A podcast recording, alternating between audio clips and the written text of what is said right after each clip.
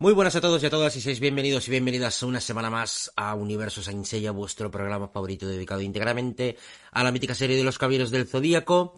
Y bueno, estamos aquí con vosotros, ¿por qué? Porque hemos tenido un, unas 24 horas, bueno, un poquito más de 24 horas, ya sabréis por qué, trepidantes y llenas de información y de sorpresas que no nos esperábamos, como un póster promocional, que ahí es donde da comienzo a toda la historia, y un teaser, que es un corto de un tráiler de la película live action de Caballeros del Zodíaco, que veremos el próximo año 2023. Lo que todos estábamos esperando que se viera en algún evento, tipo la Comic Con Experience de Brasil o en la pasada Nations, de repente, sin saber por qué, ve la luz a través, eh, primeramente, de una filtración de este póster que ahora comentaremos. Pero bueno, antes de meternos en materia, voy a pasar a presentar a la gente que está conmigo esta noche, que no son pocos. Está prácticamente todo el elenco habitual al completo, empezando por la parte superior. Tengo al administrador de Saint Seiya, George Eber, César, RVD, muy buenas. Hola muchachos, ¿cómo están? Aquí listo para hablar de este teaser que ha dado mucho de claro, valga la redundancia. A su lado está nuestro amigo Jonah, que recién cumple años. Hola Jonah, felicidades. Hola, ¿cómo estás? ¿Qué tal? Muchas gracias por los, por los saludos, bueno, y a todos los saludos por interno del día de ayer. Y nada, emocionadísimo. Justo ves, este, como todavía Animation y Sony por mi cumpleaños soltaron el tráiler, así que de nada, a todos los que nos están viendo. Y nada, vamos a hablar de, de este teaser. Desde Soldier Dream Studio y administrando Saint Big Wheel tenemos a Julián Ormeño. Hola, ¿qué tal? ¿Qué tal? ¿Cómo estáis? Eh, ¿Bien? Digo, bueno, voy, voy aquí a apuntarme a hablar de, pues, de ese tráiler. La verdad que fue una sorpresa. No nos lo esperábamos. Pues decía que había algunas filtraciones y al final se ha hecho oficial todo lo que parecían rumores. También está con nosotros Microcloud Experience. Mati, hola, ¿qué tal? Hola Carlos, ¿qué tal? Hola chicos, aprovecho a saludar aquí a mis amigos contertulios que no me conecté un ratito más tarde, así que no, eh, feliz de las noticias que se han desarrollado estas últimas 24 pasadas horas, así que sí, vamos a conversar largo y tendido sobre esto. Seguimos con las presentaciones, ahora toca el turno de presentar al todopoderoso Naya del Dragón. Hola Naya. Buenas, buenas, buenas noches, tardes o días, depende de cuando estén escuchando esto. Acá preparado una vez más para hablar de uno de los proyectos más eh, polarizantes de todo lo que se viene de la nueva generación de Saint Seiya. El hombre que nunca duerme, Asgar Tauro, muy buenas. Hola Carlos, un saludo a la gente, un saludo por supuesto a los muchachos que están aquí acompañándonos, a los compañeros, por supuesto a los que nos estarán escuchando en diferido. Bueno, pequeña sorpresita, nos recibimos ayer con esa primera imagen que dio de qué hablar y no sabíamos, no podíamos confirmar su veracidad, pero después explotó todo. Primero con la confirmación de la imagen y después con el teaser trailer que bueno, hizo que todo el fandom se revolucionara. Así que de esto vamos a estar hablando un buen rato. Y si hablamos de revoluciones, tenemos que presentar a Pollux Dioscuros, administrador de Eternal Freaks. Hola, Pollux. Hater. Hola, ¿cómo están? Hola, ¿cómo están todos? Eh, me da mucho gusto reunirme con, con toda la gente que nos estaba ya esperando, con la gente que nos va a escuchar después y por supuesto con todos mis amigos que están en esta tarde aquí en el podcast. Y bueno, por lo menos las sorpresas no vinieron a la medianoche. Bueno, voy a abrir la veda, ¿vale? Voy a abrir la veda, ¿por qué? Lo hemos dicho antes, esto ha aparecido de sorpresa, poco, hace poco más de 24 horas. ¿Qué es lo que sucede? Que de repente en un chat interno, que tenemos unos cuantos de nosotros, recibimos una imagen que nos manda Asgard y la cual vais a poder eh, ver ahora mismo en pantalla, donde se dice que es un póster de la película, pero tenemos nuestras dudas. No estamos seguros. Y pasamos un buen rato, por no decir horas, debatiendo si es fiable, si no es fiable, de dónde ha salido, por qué se ve así, puede ser imagen eh, filtrada o editada con Photoshop. No Asgard, Tauro, que fuiste el que pasaste tú la imagen. Estoy mintiendo, sí, a ver, vamos bien. Sí, em, esta imagen empezó a rondar en una cuenta de Twitter que se dedica a lo que es filtraciones de producciones asiáticas, de animación y película y demás. ¿Qué pasa? Más allá de lo que uno le pueda crear o no a esta cuenta en sí y su trayectoria, porque muchos de nosotros tampoco es que sigamos mucho de este tipo de cuentas, lo que nos llamaba la atención de todo esto era cómo era la imagen, cómo estaba montada, sabemos que se puede hacer mediante Photoshop, esto lo hablamos con César, con Polo, con todo lo que estábamos ahí en el chat, pero había, había cosas que nos ponían en duda, ¿no? Porque eh, también se mencionaba que había, en, la misma, en el mismo póster se veía la imagen de un link de una web, versión para la película, pero japonesa, donde uno ingresaba y podía acceder a un error 403, que esto está, eh, digamos, dentro de lo que es el tecnicismo de lo que son las páginas web y demás, que no es un error típico de que ahí ya esa web no existe o que fue desafectada o dejó de existir, bueno, sino todo lo contrario, que ahí hay algo, pero que no está abierto al público. Y ahí es cuando se empezó a jugar con, bueno, puede que sea, puede que no. Por eso al principio lo tomamos como un rumor. Pero después de todo, como bien dice Carlos, después de varias horas, hasta que una web japonesa, y esto lo compartió César varias horas después, una web, en este caso, eh, ¿cómo es que se llama? Natalie, creo que... Sí, fue el primero, sí. Sí, eh, publicó la, la noticia y ahí se explotó todo, porque ahí incluso no solo venía este póster ya limpio, sino que venía un trailer de 30 segundos. Lo único, estaba bloqueado por región. Así que en las próximas horas, entre la emoción de todo y tratar de conseguir el tráiler, mucha gente empezó a buscar a través del VPN, que es una, una aplicación que se puede utilizar para poder ver ese tipo de bloqueos internacionales y acceder al vídeo. Se empezaron a dar vuelta por todos lados, ya Twitter y demás. Así que bueno, eso fue el inicio de toda la erupción, digamos, en las primeras horas. No sé si Carlos, si te parece que antes de meternos ya a que nuestro compañero John haga el resumen de lo que es el teaser en sí, teníamos que comentar un super chat, que no nos podemos olvidar. De, Sí, sí, de hecho lo tengo ahora mismo en pantalla porque se me había olvidado decirlo al principio, ya que había sido durante los inicios, que es de nuestro amigo Cloud001, que ya entra en batalla diciendo no sé qué opinar, me gustó, pero hay cosas feas. Eso se refiere al tráiler. Pero Un capo, Cloud, un capo. Pero como bien ha dicho Asgard, eh, de pronto apareció, se puede estar debatiendo, de pronto aparece un tráiler y mm, que está mm, restringido por región, pero como saben, nos suda el capullo todo y al final lo conseguimos descargar y se empezó a filtrar como si no hubiese un mañana. Y ya se levantó la polvareda del siglo. La historia es, que es lo que nos llama la atención y Voy a empezar a poner ya el tráiler de fondo y Jonah, como es su- fue su cumpleaños ayer, nos lo va a resumir, va a ser nuestro, nuestro regalo de cumpleaños para él. Pero lo que más llama la atención es el por qué no ha salido este teaser, esta primera parte de 30 segundos de lo que puede ser un futuro tráiler, en ningún evento importante. ¿Por qué? Se ha filtrado una imagen y a raíz de esa filtración ha salido el teaser así como de la nada. ¡Pum! Sin anunciarlo en ningún lado. Es lo que nos llama la atención a muchos de nosotros. Voy a empezar ya a poner el, el teaser aquí Sí, en eh, pantalla, que sin audio. O sea que podéis hablar. Lo único que podemos comentar un poquito por arriba antes que, que, que John haga el resumen es que también en esas horas los compañeros de Cap Zodiaco, la página de Brasil, una de las páginas más importantes de se enseña en Brasil, comentaron de que eh, es- este póster y el teaser estaban destinados al evento de la Comic Con Experience. Recordemos que este evento fue importante para Sensei en su momento, porque ahí es donde se anunciaron los, los tres famosos proyectos, ¿no? La serie CGI, la serie 2D y bueno, película. ¿Qué pasa? Mm, Da toda la sensación de que ellos tienen contacto con lo del evento, sabían lo que iba a pasar en el panel o parte de lo que iba a pasar en el panel, y parece ser de que mm, eh, una vez que se canceló, tal vez la idea de la, de la productora era liberarlo solo en Japón, como vimos.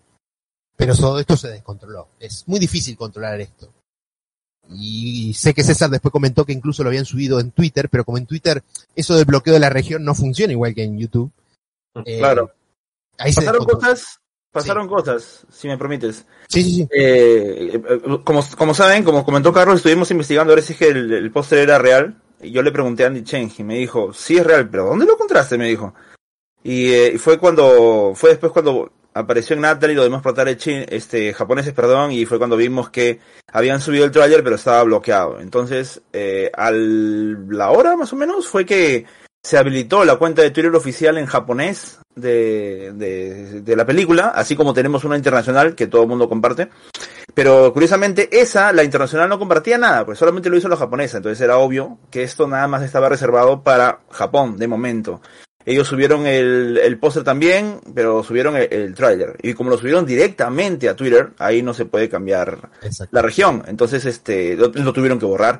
Y de, de igual forma, cuando yo estuve subiendo las fotos de, ya saben, ¿no? Las fotos que salieron en la página, Eh, no, no las capturas del, del tráiler, sino las fotos de la página. Eh, había dos donde aparecía Madison, yo la etiqueté.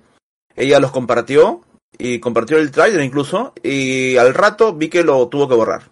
Entonces ahí era obvio que alguien había dicho, este, la promo todavía no la pueden hacer de forma internacional. El al único que se le dejaron subir el tráiler y todo fue a Makenyu, porque Makenyu, japonés, vive allá, entonces supongo que eh, la, la promoción allá en Japón se va a centrar más en él. Y es por eso que incluso Diego Tinoco eh, compartió eh, también el póster y, y el tráiler, pero desde la cuenta de Makenyu. Y eso es lo que han estado haciendo los demás. Desde la cuenta de Makenyu, incluso Diego puso que era el tráiler este, este filtrado de Japón, lo cual, o sea, filtrado no es, pero es, No.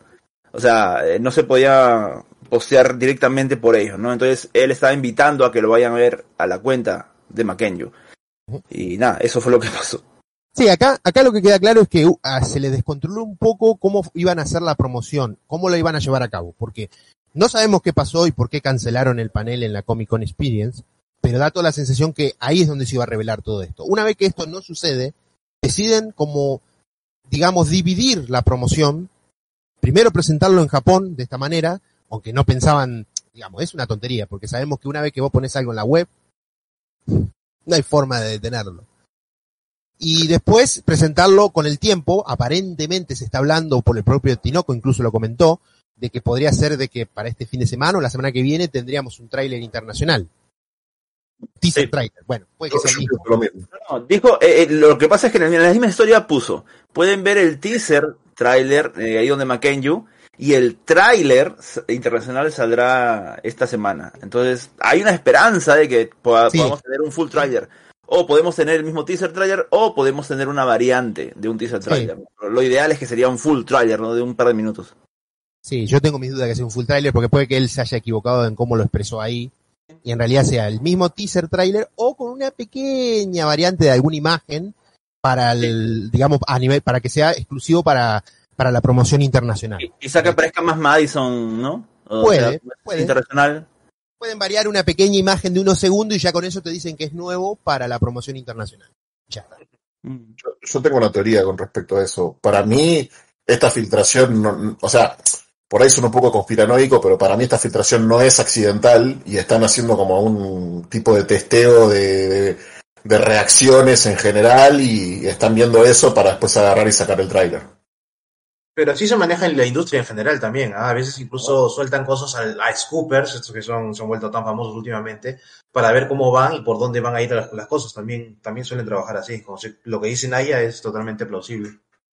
Aunque, aunque sea posible, a mí en este caso me suena que sí fue un filtraje. Eh, o sea, yo sí considero que lo que vimos nosotros al comienzo fue un genuino filtraje y que eso obligó a que ellos se movieran mucho más rápido de lo que querían hacerlo.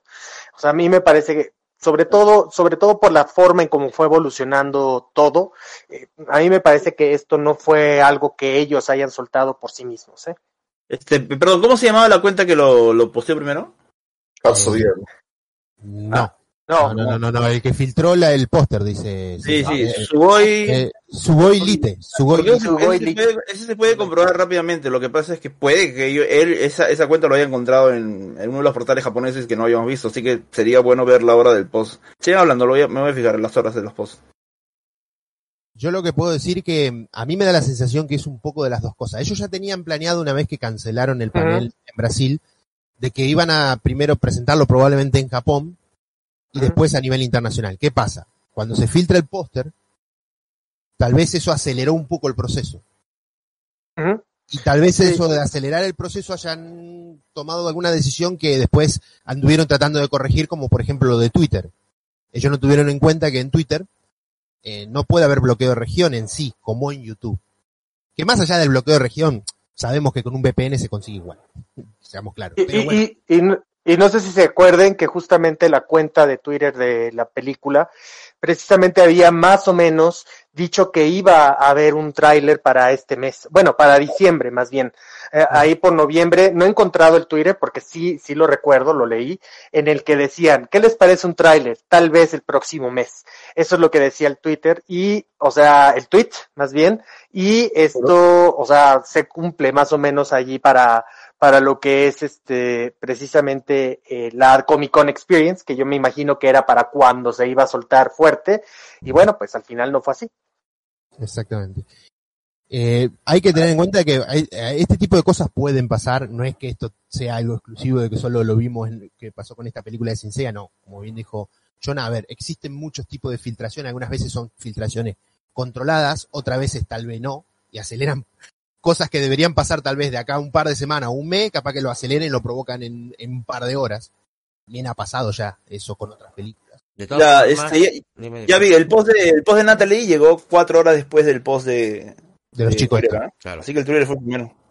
De todas formas, es lo que yo comento. Yo creo que, bueno, sí que pudo ser que hubiese, hubiese una filtración y a raíz de ahí lo que no se esperaban es la repercusión. O sea, puede haber una filtración y que esa filtración se postee. Pero lo que no creo que se esperaban es que corriese como la espuma. Ah, claro. es que yo no creo que se esperaba. Dijeron, bueno, hay una filtración. Lo que, bien, vale, vamos a aguantar un poco y no, si no, si pasa desapercibida, tal. Lo que no creo que se esperaban es que eso fue, vamos. Eh, lo que pasa, lo que pasa, Carlos, que cuando yo ya te dije, cuando vos publicás algo en la web, ya, ya, es indetenible, es indetenible. Que sí, que somos unos putos frikis, sí, sí, sí, está claro, sí, es así, sí, hay que reconocerlo.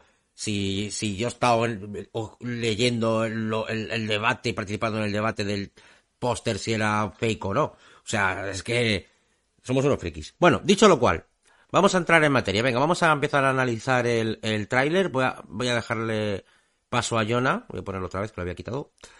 Y Jonah, a ver. ¿Qué podemos ver en esos 30 segundos? Bueno, eh, para empezar, el tráiler empieza lógicamente con algunas de las empresas involucradas. Una de estas es Sony, ¿no? que es este, la, la, distribuidora oficial a nivel mundial de la película hasta ahora. Me parece que no, no, no, no sé, o sea, Sony es una empresa eh, japonesa también, no estoy seguro si ellos también distribuirán en Japón, es lo más probable que sí. Y al lado... Distribuye en Japón y China. Ah, ok.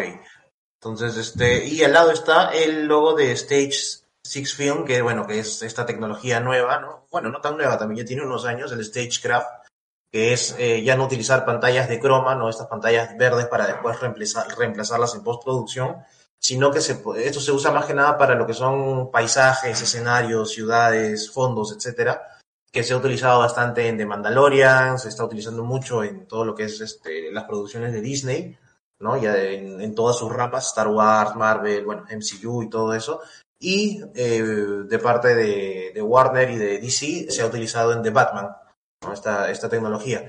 Y también se han, ya se han visto pues este, detrás de cámaras de McKenju en esta conocida escena de, de persecución que no se ha visto por el tráiler, en un auto, en un vehículo, y el que fue grabada con esta te tecnología de Stagecraft. ¿no? Con eso empezamos el, el tráiler, o sea, se nota que le están dando bastante importancia a esta, a esta tecnología. E inmediatamente después el logo de Toei Animation y vemos, vemos el mundo, ¿no? El planeta Tierra con una especie espera, de. Espera, espera, espera un segundo, antes de meterte en materia, porque acabamos de recibir un super chat de Alexander okay, Escudero claro. que dice: Y al margen de ah. si fue uno una filtración, ¿creen que el teaser tuvo una recepción positiva? Me dio la impresión que sí. Eso, estate atento, uh -huh. Alexander, que va a salir ahora después. Todo esto que tú has comentado aquí, lo vamos a debatir amplio en, en, en un ratito, ¿vale? Venga, eh, Jonah, continúa. ¿Has visto cómo ha pasado del logo del Toy Animation por encima, eh? Sí, el, el, logo de Toy Animation. Bueno, y un saludo a Alexander Escudero, que es amigo mío de acá de Perú también, con quien divulgamos aquí Saint Seiya en nuestras charlas, en los eventos. Así que le mando un saludo también. Luego vemos el planeta Tierra con una especie de, de meteorito chocando, una especie de poder emergiendo, como un cosmo, ¿no?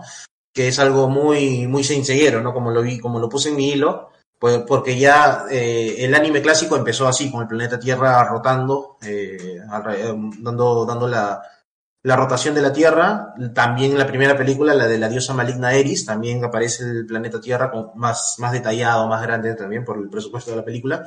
Y en la, pues, la, la favorita de Pollux, ¿no? En la serie CGI de Knights of the Zodiac, también cada episodio, en este caso, empieza con, con el planeta Tierra y contándonos la leyenda de los santos, ¿no? Y de la, El opening de Omega también. de la diosa Atena. Ah, no recordaba esa, mira, en el, el opening Sí, sí, no siempre. recordaba. Omega la he visto solamente una vez en, en pandemia y no la he vuelto a repetir, pero sí, ahí, ahí sí, sí, sí que se me ha pasado.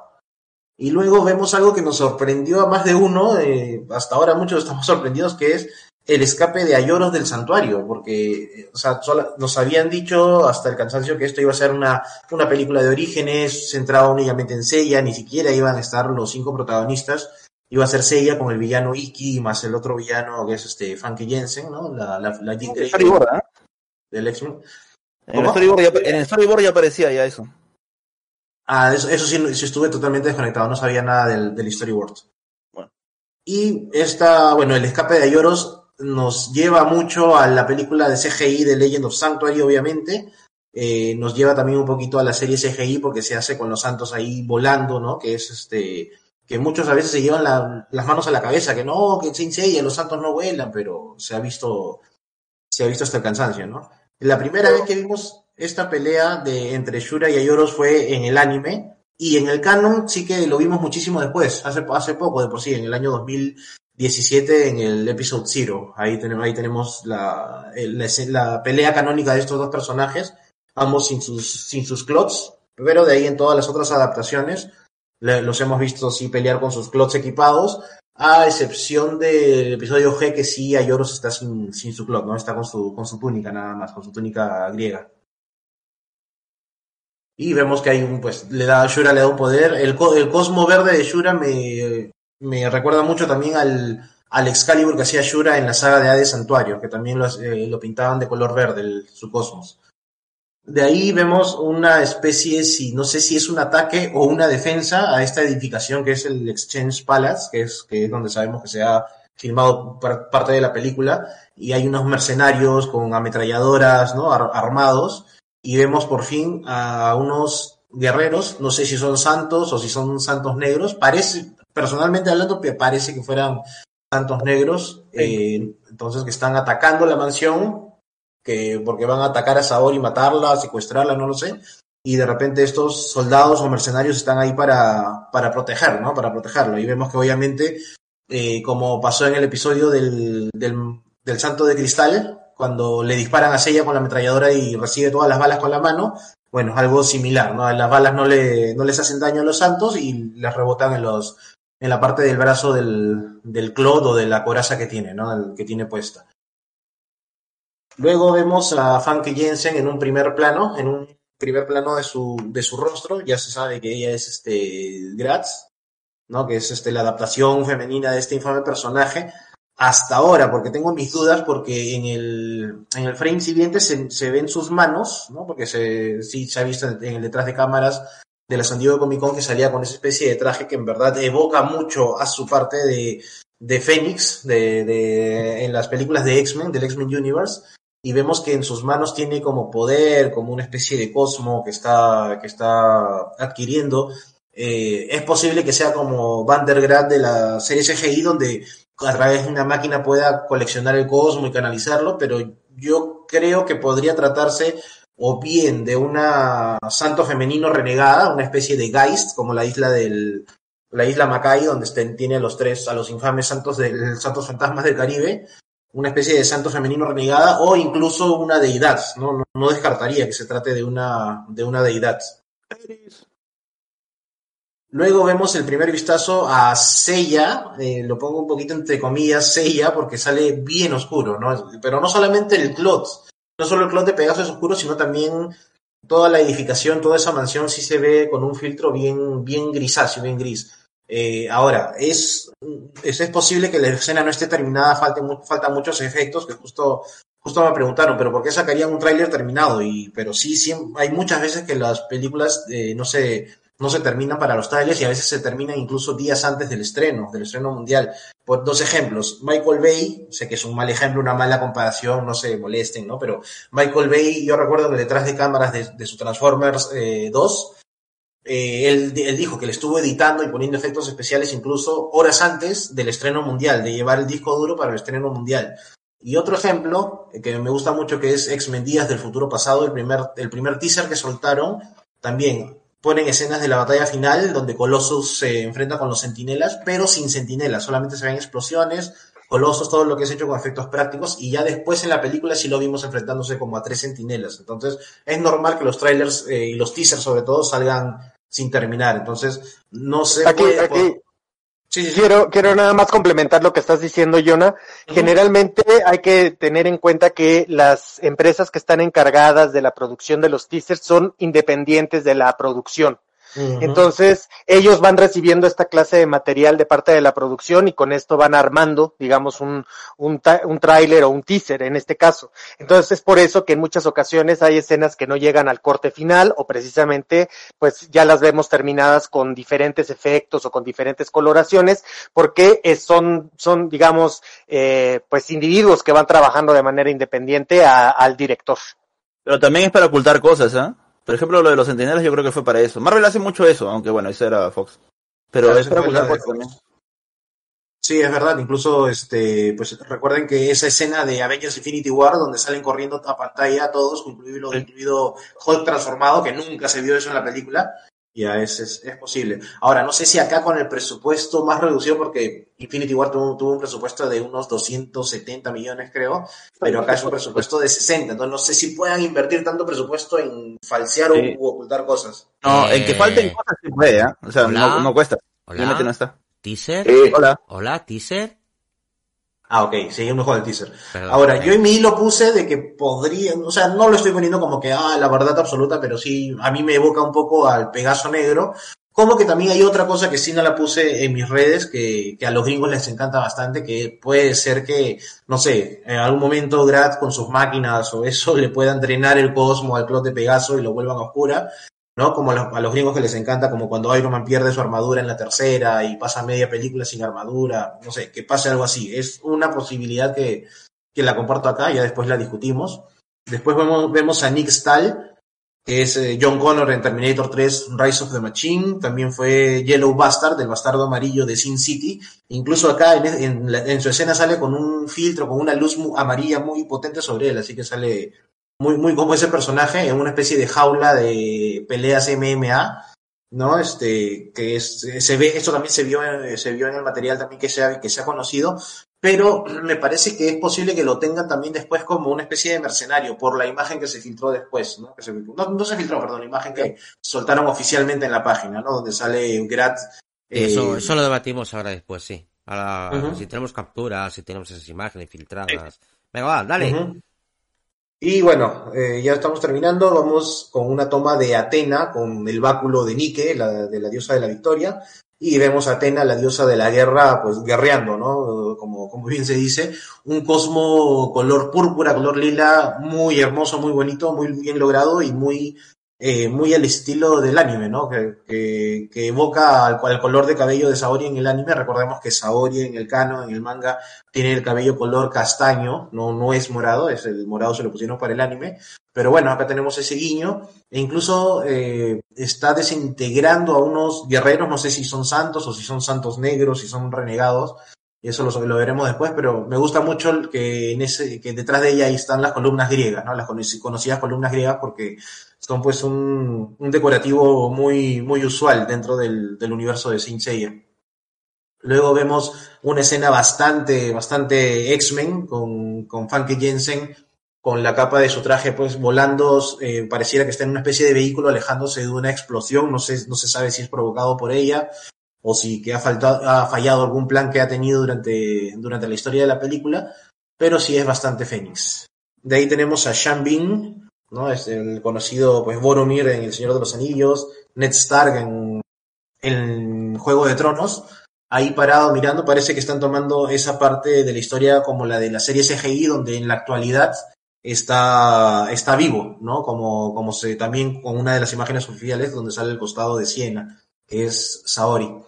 Y luego vemos pues una, una parte de una explosión saliendo de unos escombros, por fin al santo de Pegaso en todo su esplendor, con el clot de Pegaso equipado, con sus mallas rojas debajo, eh, hace una especie de malabarismo que me recuerda mucho al Batman de la serie animada del 92, cuando siempre se, eh, para saltarse, saltaba sobre sus brazos y de ahí hacía un, un, malabar y cae pues en esta, digamos, la pose del superhéroe, ¿no? Con la rodilla y el puño abajo en el piso, pero que esto, esto es una pose que también tuvo Seiya en la serie CGI, en, la, en, el arte promocional de la serie Legend of Sanctuary, perdón, de la película Legend of Sanctuary, y este, se ve muy bien. Los efectos acá sí se ven muy, eh, muy videojuego, muy, muy como el, como el Spider-Man de Civil War en el primer teaser que salió, que sí se vio recontra, recontra falso, porque todavía, todavía le falta mucho retoque.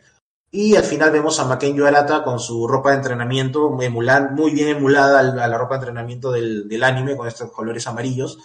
Y la imagen pues, que puse como para comparar fue la imagen que hizo Shin Araki sobre este momento, ¿no? Que sale Castios en el piso y Seiya encima con su, con su puño, eh, con el cosmo brillando en su, en su puño, ¿no? Que son parte, parte de este pack de imágenes que vienen de regalo en el Blu-ray de la serie clásica. Y bueno, el cabello pues está, es un cabello normal, no, no es un cabello así parado como, como en las, en las animaciones CGI o como incluso en el, en el live action que tuvimos en, el 2011, ¿no? En el super musical, que ahí sí que le hacen el peinado con los cabellos hacia arriba, ¿no? Así que ahí se ve un poco extraño, pero, pero bueno, tenemos el logo final de Knights of the Zodiac, que es, sí, es diferente a los logos anteriores, este sería el tercer logo, ya que hay uno que es este, el del primer póster, que es en inglés con letras grises, el segundo que es en amarillos, que es cuando sacaron, sacaron todas las, las redes sociales, y ahora está este de acá que es del, del primer póster y de este primer teaser trailer, y terminamos diciendo con, con, en 2023 y Toei Animation Co. Ltd al final. Eso sería todo el, el teaser trailer de 30, 30 y pico segundos que, que soltaron y que vimos el día de ayer. ¿Cómo resumir 35 segundos en 28 minutos? Gracias a Jonah. Así es. Esa es la gran, esa es la gran salva, la, la distorsión del tiempo. eh, bueno, eh, vamos a entrar en materia. Voy a poner imágenes que he hecho capturas de pantalla de lo que es el, el, el este teaser. Las voy a ir poniendo y quiero que empiece a opinar eh, gente que no ha participado todavía, que está ahí calladita, como puede ser Naya, como puede ser Julián. Y bueno, antes de nada quiero dar la bienvenida a un nuevo miembro que se acaba de incorporar como santo de bronce, que es Grizzly Sigma. Muchísimas gracias, Grizzly, por formar parte del equipo de Universo Saint Seiya y ayudarnos a crecer. Y nada, estoy poniendo ya las imágenes, eh, son frames que he ido capturando, que algunos están como el ojete, pero bueno, se ve claramente muy bien. Y nada, quiero saber la opinión de, por ejemplo, Julián y de Naya después. Bien, Bien bueno. Bueno, está Durdo. Hola, Durdo, que... que no te había visto. ¿Qué tal, chiquillos? ¿Cómo están? ¿Cómo estás, Carlos? ¿Cómo están todos? Oye, muy, muy feliz de haber visto este teaser ayer. Yo no lo creía al principio, así que estoy muy feliz. Ahí, bueno, sigan opinando. Yo, como, ¿qué ni hablar? ¿Naya? Julián, Julián. Julián. Nada, Julián. Bien, sí, bueno, yo eh, simplemente comentar, a mí me pilló también bastante pues, por sorpresa, más allá de que sabía que estabais hablando del póster de nuestro canal, etcétera y demás. Yo estaba con temas pues de trabajo y eso. Y bueno, ahí me pues me paré a ver el tráiler y la verdad que no sé si se me está oyendo, me está sí, sí, sí. Perfecto. Sí, sí eh, Polu que me está troleando. Eh, bien, eh, en fin, a mí lo que me transmite es que es un, es un teaser que está pues con escenas inacabadas, pero hay otras que la verdad que me ha sorprendido bastante para, para bien, sobre todo a nivel de, pues de efectos. Es en la parte en la que en la que digamos es más vistosa, pero también en la que más flaquea, ¿no? Sobre todo tema pues de iluminación, algunos efectos un poquito extraños. El movimiento pues de los actores no me ha parecido nada nada mal, la verdad. Se ha visto movimientos eh, interesantes que se podían intuir ahí, ¿no? Una película de, pues, de, pues, de mucha acción, sobre todo, ¿no?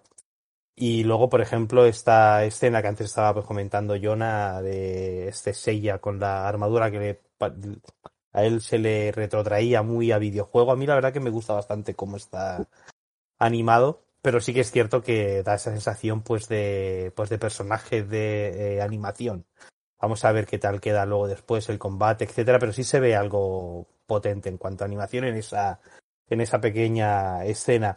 Sí que me transmite eso, ¿no? Que va a ser una película de pues de gran acción. Eh, no sé si vaya a ser lo suficientemente buena para el público ajeno a pues a Saint Seiya, pero estoy seguro de que les podría entretener. Y luego entre el público, en fin, ¿no? Que llevamos toda la vida pues con Saint Seiya y demás, va a mantener a la gente bastante dividida, como pasó en su momento incluso con Legend of, of Sanctuary, ¿no? Estuve también viendo por ahí re reacciones de gente que no era de grupos de Seiya y demás, gente que, como antes he dicho, ¿no? que no fueran afines, que posiblemente es gente que hubiera dejado de ver el, el perdón, pues el, pues el tráiler, o sea, pues que había visto pues lo que es el anime clásico cuando eran niños, etcétera, y, y en fin, eh, no he encontrado eh, reacciones para nada positivas, así que me gustaría luego, si vosotros también, que, creo que, que, pues que también lo habéis hecho, ¿no? Que también habéis estado observando que se decía por otros medios, pero sobre todo ajenos pues a Sin Sella, las sensaciones no me han parecido que fueran positivas. Eh, curiosamente me, me, he encontrado reacciones en, en, su mayoría positivas dentro del fandom de Sin Sella, que es el que supuestamente era más crítico, y bastante negativas en gente que, bueno, pues eh, que es ajena pues a Sin Sella y demás y que no les ha dado una buena sensación. Algo que también he podido pues percibir es que mmm, había mucha gente que con alivio pues decía no está tan mal.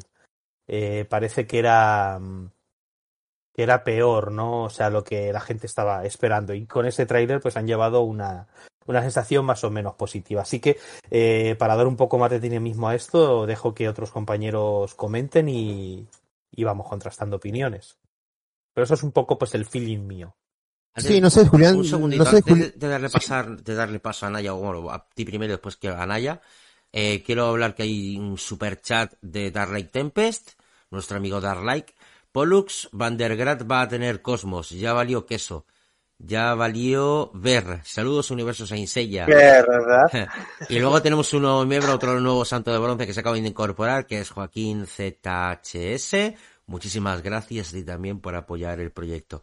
Eh, Asgard, dale, que quiero también escuchar a, sí, no, a, le quería a Naya. preguntar a Julián, aprovechando su experiencia también en este mundillo de lo que es el trabajo en, en CGI y demás, si él no nota que lo que muchos estábamos hablando justamente, que hay escenas donde todavía se nota, por ejemplo, en esa escena donde se hace la pirueta, que falta un poco bastante de trabajo ahí. De, de, hecho, yo estaba convencido de que era un, pues un santo negro, porque sí, sobre todo a nivel de lighting, o sea, está totalmente inacabado y estoy seguro de que luego lo que vamos a encontrar es muy es muy diferente. Porque hay, hay, un detalle más, es cierto, Asgard. Eh, las armaduras, salvo en esa escena que comentaba Jonah, que es tan de videojuego, eh, me han parecido bastante gomosas, ¿no? Sí. Y, y, y, entiendo que es por eso, porque no, no están finalizados. O sea, ahí, ahí falta bastante pospo. Pero si, si os fijáis, son siempre escenas rápidas. Entonces, eh, creo que se le han podido permitir. Desde mi punto de vista, quizá ha sido un poco precipitado, dado lo que me he encontrado, el feeling que me da de algo inacabado. Eh, puede, venir, eh, puede verse dado por el hecho de que se les ha filtrado algo en un momento en el que todavía no era quizá el momento.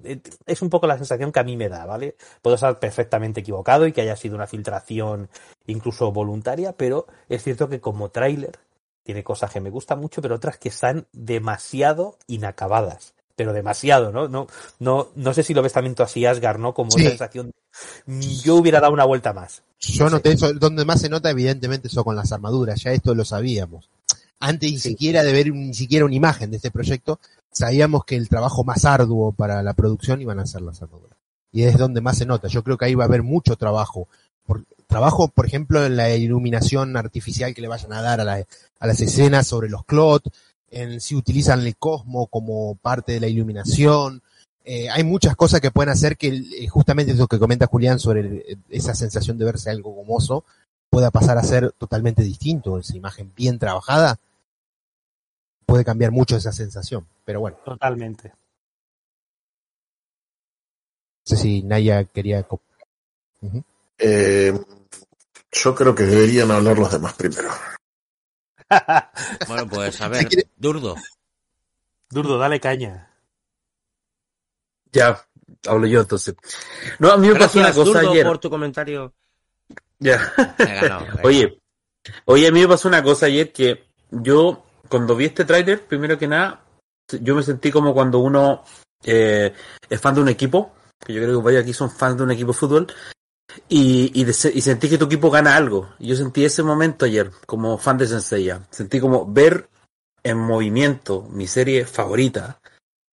Fue como algo increíble, o sea, ver, o sea, la, la mejor escena fue la de Atenas, o sea, me rompió, me, me ganó el día, fue lo mejor del día ayer, mejor de la semana, y verlo en movimiento yo me sentí como, ese es mi equipo, y, de- ver en las noticias, la prensa, en, en todos los diarios de todas las prensas, o sea, todo moviéndose a partir de Senseiya, me, fue una sensación que para mí fue como, oye, es mi serie. A, a otros amigos de que, que saben que soy fanático, no están ni ahí con Senseiya, me dijeron, oye, hay una película real. Oye, pinta bien esta cosa, no, no parece de como otra que pasó hace 15 años con otra serie. Entonces me sentí como es- esa primera sensación como, oye, sí, es mi serie, yo estoy hablando de Senseiya, te- tengo un canal con Mati. Entonces eso fue para mí, primero que nada fue lo mejor como sentirse como que ya se acerca un, algo real. Eso fue lo que más me gustó. Sobre, to- sobre el término de la armadura estoy de acuerdo. Yo sentí que la escena de, de Siena o, o Saori lo sentí como una especie de, de imagen o movimiento, escena concept. No la sentí tan real. Eso también sentí yo, como much- muchas imágenes parecían concept, así como los concepts de Star Wars, no sé si se acuerdan, como Sí, claro. dibujo, y sentí como que eran concepts de movimiento más que personas o actores haciendo eso. Eso sentí yo en eso, en esa, ima- en esa imagen, sobre, sobre todo la primera era Atena. Y, y la armadura yo la sentí como de cartón la de ella. Como, como un cosplayer que le faltaba brillo, le faltaba un roce como que se nota que es metálica, que el, rollo del bronce cuando eh, choca contra el suelo, contra la roca, no sé. Eso, eso sentí que faltaba, faltaba como... Y también una cosa que lo hablamos ayer con Mati en, en fuera, fuera de, en el foro que nosotros tenemos con también Tapato Soviético, que la saludo por ahí, eh, hablamos que cómo s- s- pa- pa- para los efectos especiales sencilla es cacho, o sea, tiene muchas cosas desde lo, desde la acrobacia, los movimientos, la, la- los efectos, más encima la armadura. Eh, eh, nosotros decíamos ayer con Mati, ¿cómo hacer cuando hagan el ataque del dragón? O sea, hacer cada pelito ese dragón en movimiento. O sea, Sensei la tiene difícil en temas de, de, de. O sea, esto que nos mostraron, ojalá falte mucho más trabajo. Eso, eso fue como primera sensación que tuve al ver este teaser. Yo quería pues comentar algo sobre tu propia opinión. Al final lo más importante, Durdo, es ese hecho, ¿no? De que para ti ha sido reconfortante y te has sentido bien por el hecho de ver el pues el teaser. O sea que la persona que hizo pues el pues el teaser, aunque haya sido contigo solamente, que sé que ha sido con muchísimos más de los que estamos aquí, y con la infinidad de gente que nos está escuchando, foros, grupos, etcétera, que hayan podido ver pues este tráiler, yo sé que está más que satisfecho. O sea, al final ese es el cometido de hacer un tráiler, ¿no? Generar expectación. Así que, oye, mira, ni tan mal, ¿no? Eh, Claro, claro, claro. Seguimos. Venga, a ver, ¿quién más quiere opinar antes de darle paso a Naya? Pues soltamos al dragón ya. Saca el bozal. Venga, Saca dragón, ataca. Saca el bozal. Sería tan divertido que se escuchara el rugido de Godzilla ahora, boludo.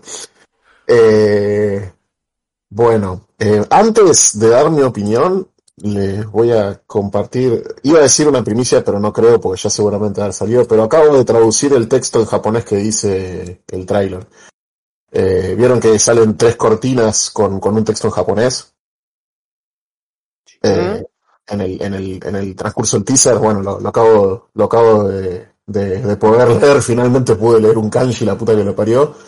Y lo que dice es, o sea, si, si juntás las tres cortinas, dice, Mesa me dio un mei o koerutame, que eso significa despertar para trascender el destino. Literalmente, pero básicamente debe ser, este, debe, querer decir, este, ex- eh, excede tu destino o, o trasciende el destino, una cosa así. Sí, Pero o, está- o su- o supera tu destino. Claro, claro, sí, debe ir por ese lado. Este... No, creo que eso ya estaba en el póster también, ¿no es Está en el póster. Ah, sí, bueno, ahora, pero ahora lo confirmamos en el teaser. Este, pero, pero sí, no, no, quería, quería traer esa, ese dato a colación. Bueno, a ver, mi opinión del teaser, eh, eh, casi me muero ayer, eh, literalmente, este, cuando vi el, el teaser, que encima lo vi con la guardia completamente baja, porque una cosa es cuando, cuando estuvimos con, con Jica en el directo de César, que, que me agarró un patatús cuando vimos lo- los teasers de, de, de la Comic Con. Pero esto fue totalmente distinto porque yo estaba en mi casa esperando que se hiciera la hora para, para empezar una sesión de terapia y de repente aparece el teaser, lo miro y se me cayó todo lo que estaba sosteniendo en la mano en ese momento y, y- y me empezó a latir el corazón muy rápido y no podía respirar y bueno, casi me muero. Este, Inmediatamente después de, terminar la sesión de terapia, fue, agarré, prendí, prendí el, directo, un live, para hablar con, con, mis, mi, público, con mis Patreons, y, y bueno, estuve charlando toda la noche sobre el tema. Eh, yo con el teaser eh, estoy enloquecido porque más allá de, los detalles corregibles que se pueden llegar a encontrar, para mí está, es muy copado lo que vimos, pero muy copado en el sentido, o sea, esto es algo que, que, si yo veo un, un, un, o sea, yo veo este teaser en, un cine y digo, boludo, mirá lo que es esa película, chabón. Porque pasa que yo creo que hay, hoy en día, me parece que por ahí esta película o este, este teaser está saliendo un par de años tarde si lo tomamos comparativamente con cómo está el cine hollywoodense con todo lo que es el tema de los superhéroes y las películas de acción hoy en día, donde esta estética y estas y esta aparente fórmula que va a tener la película están un poco quemados. Entonces, entiendo cuando la gente está como un poco incómoda este con el tema de decir, che, pero parece una película de X-Men, sobre todo si aparece ¿viste, Frank Jansen o te dicen de repente, che, pero parece una película de Marvel o no sé, esto, lo otro. Yo puedo entender esa incomodidad porque nos encontramos en un contexto. ¿Sí? Pues qué bien, digo.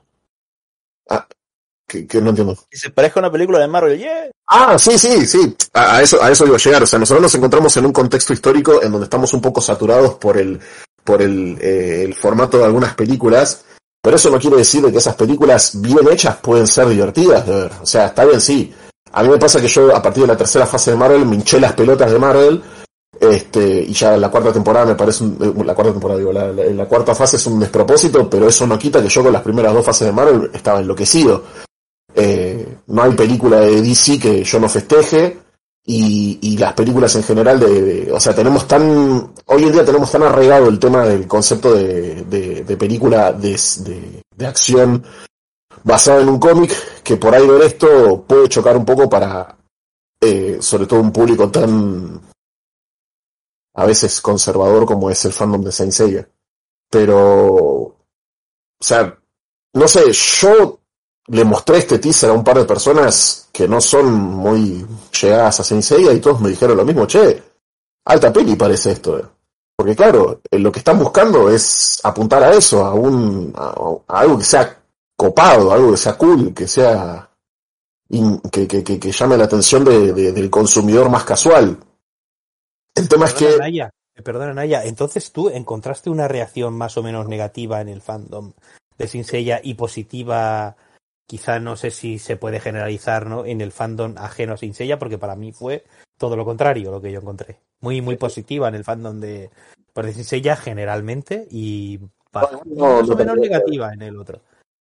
No, no, no, no termina todavía igual. Eh, en, en el No. fandom de Saint Seiya en general encontré mayoritariamente una respuesta muy positiva. Eh, eh, mucha gente... Pasa que yo creo que hay, eh, hay tres niveles en el, eh, en el coso. Vos tenés el que es el espectador casual de Saint Seiya, el que es el espectador hardcore de Saint Seiya, que eso seríamos nosotros, y después tenés la- al espectador que Saint Seiya le chupa tres huevos y medio, ¿me entienden? ¿Qué pasa? El, el grueso de la gente, o al menos el fandom como la, la idea que tenemos, se compone principalmente del primer grupo, de gente que son espectadores casuales de Saint Seiya, no que son espectadores heavy como nosotros. O sea, mucha gente que todavía se queda, o sea, que estamos hablando de gente que, que, que cuya idea de Saint Seiya es cuando yo era chiquito veía la saga de Asgard y Marina es la hermana de Seiya. ¿Me entendés? O sea, gente que tiene una noción de la historia de, de Saint Seiya, pero más allá de eso nunca tuvieron, digamos, un verdadero compromiso con la historia ni tampoco una lectura más allá de lo de, del recuerdo que ellos tienen. A esa persona es lógico que, que, que, le genere rechazo eh, esta, esta nueva visión, pero a esa persona también le generaba rechazo mucho Legend of Sanctuary, o le generaba rechazo cualquier cosa que no fuese el clásico. Eh, y bueno, iba a decir los Canvas, pero pasa que los Canvas generó un, cuarto grupo que es, ya es otra historia completamente diferente que no va al caso. Eh, pero qué sé yo, o sea, el, espectador promedio, el, el, el, que es un fan un poco, el que tiene una lectura más in, introspectiva de, de Saint y que ya sabe que Saint es una historia que sí se adapta a múltiples, o sea, porque esa es otra cosa también. La gente no entiende que Saint es una, es una historia con múltiples formatos y es adaptable a múltiples públicos.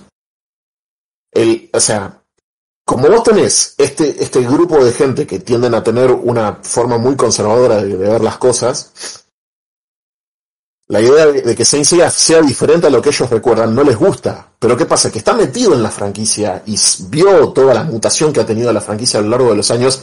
Sabe que esto es simplemente es, un, es una propuesta estética más dentro de las miles de propuestas estéticas que tiene Saint a lo largo de la historia.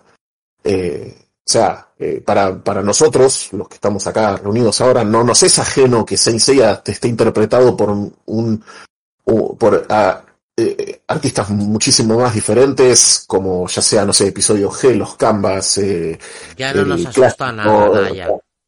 ¿Qué? Que ya no nos asusta nada.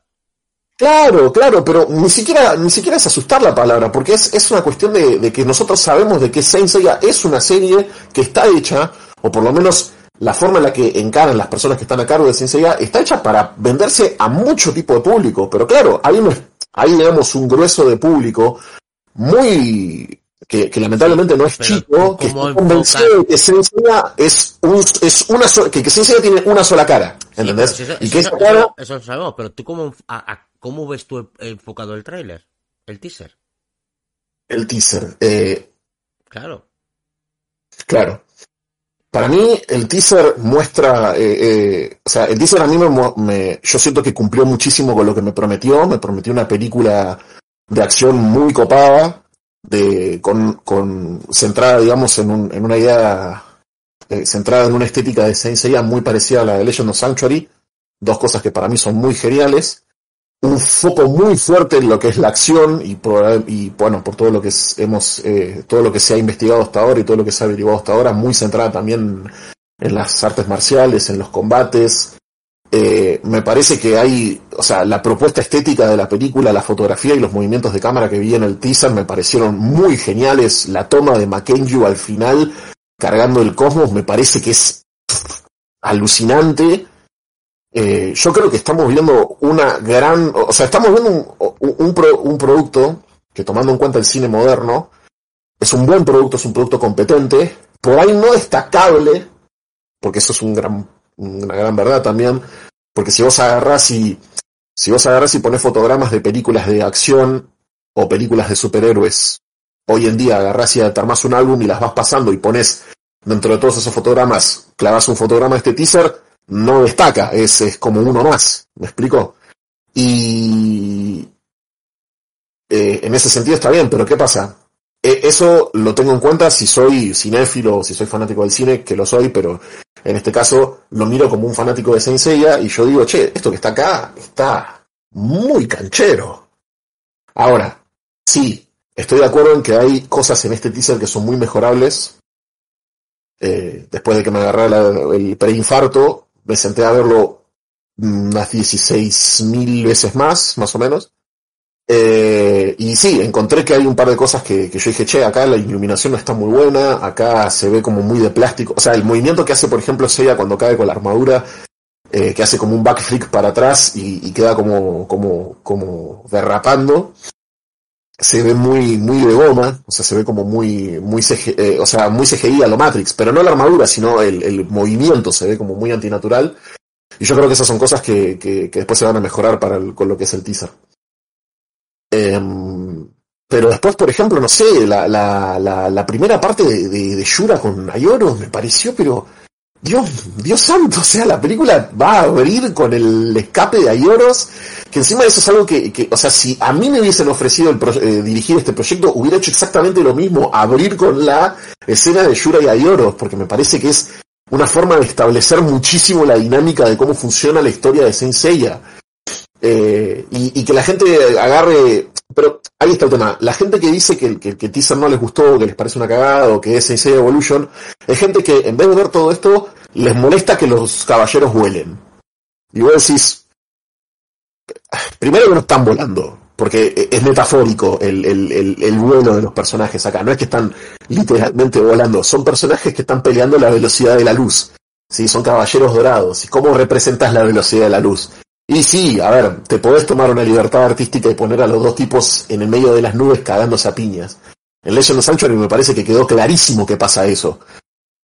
Este, pero ese es mi tema, o sea, si eh, yo ya expliqué muchas veces a lo largo del canal y, y, creo que un par de veces acá también, que cuando la gente te dice Saint Seiya Evolution, las razones por las que no puede pasar de vuelta a una cosa así es porque, hablando en un contexto histórico, social, eh, el cine, cuando surgió Dragon Ball Evolution, tenía todos los elementos para que Dragon Ball Evolution fuese lo que fue, pero hoy en día eso ya no va a pasar porque estamos en un contexto completamente diferente. Es más, hasta creo que hemos dado la vuelta completa. Y nada, eh, a mí el teaser me, dio la pauta de que lo que a lo que va a apuntar con la película es hacer un una versión bastante mejor ejecutada de las ideas de la primera temporada de Knights of the Zodiac y ideas que, a ver, o sea, hay un dicho que dice, no existen malas ideas, existen malas ejecuciones. Yo creo que si, si las ejecuciones de esta película sobre esas ideas son buenas, hasta retroactivamente pueden mejorar muchísimo la imagen que tenemos de, que tengo yo, perdón, de, de las primeras temporadas de Knights of the Zodiac, lo cual eso sería un gran mérito. Pero hablando así como, como un gordo friki nerd otaku fanático de Saint yo estoy viendo un teaser que me recopó. ¿Qué quieren que les diga? Mira, toda la gente que va diciendo, y esto ya es empezar un poco ya a entrar en materia, eh, que si Saint Seiya Evolution o lo que tú quieras, o hacer una comparativa despectiva, ¿eh? en base a 30 segundos que hemos visto de un producto que está sin terminar, le tienes que preguntar, le tienes que decir, ¿qué sabes de Saint Seiya? Sí, qué sé yo, o sea, yo tengo, tengo gente que, que dice que esto, que el teaser no es Saint y es, o sea, la gente me dice eso, es gente que, por ejemplo, no se leyó el manga y no sabe cosas básicas como que, por ejemplo, Saori siempre supo que era Atena. ¿Entendés? Y que esa gente me diga esto no es Seiya, yo es como que lo miro y le digo, pero qué chota sabes vos que es Seiya, si sos un pelotudo, ¿me entendés? O sea, ahí está. no, no, Tú no, puedes, no. tú puedes, puedes, opinar y puedes tener gustos y puedes Sí. decir, a ver, me parece bien, yo puedo decir perfectamente el tráiler me gustó o no me gustó en base a lo que he visto, ¿vale? A lo que he visto. Pero de ahí a decir esto no es Saint Seiya, eh, hay momentos y momentos que lo puedes a lo mejor decir, pero basándote en 30 segundos, no. A ver, hay decisiones, yo creo que hay decisiones que van más allá del teaser, que hay a gente que ya de base le molestó. Por ejemplo, la cuestión de la elección de algunos del cast puede suceder.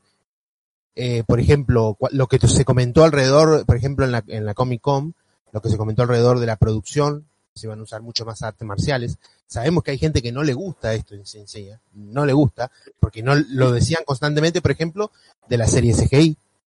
La escena que a nosotros nos, por ejemplo, la de la de Virgo contra contra Leo, por ejemplo, esa escena de acción con mucho arte marcial, hay gente que no le gusta eso. Sí, pero luego, pero luego le encanta, pero luego le encanta el capítulo 5 Siryu Seiya versus Siryu. Sí, la verdad que es un poco contradictorio, sí, porque Sí, sí, pero es lo que digo yo. Yo puedo entender todo ese tipo de cosas. El tema es que vos ya determines que tal o cual producto va a ser de tal o cual manera, a- por ejemplo, contar la historia cuando viste apenas un teaser de 30 segundos. Eso es lo que va Carlos y en eso puedo estar de acuerdo. Porque aquí falta mucha producción, vimos solamente 30 segundos de un, de un producto que todavía tiene meses de postproducción. Entonces, a ver, puede no gustarte algunas cosas, de acuerdo. Sobre gustos, pero después de determinar que ese producto va a ser tal o cual cosa al 100%, ahí es donde se comete el error, creo yo. Sí, pa- pasa también que mucho fandom eh, quiere ver quizás el mismo anime, ni siquiera el manga, plasmado en la pantalla grande. O sea, no sé, quizás ver armaduras muy cromadas, como, no sé, cosplay de feria a lo mejor.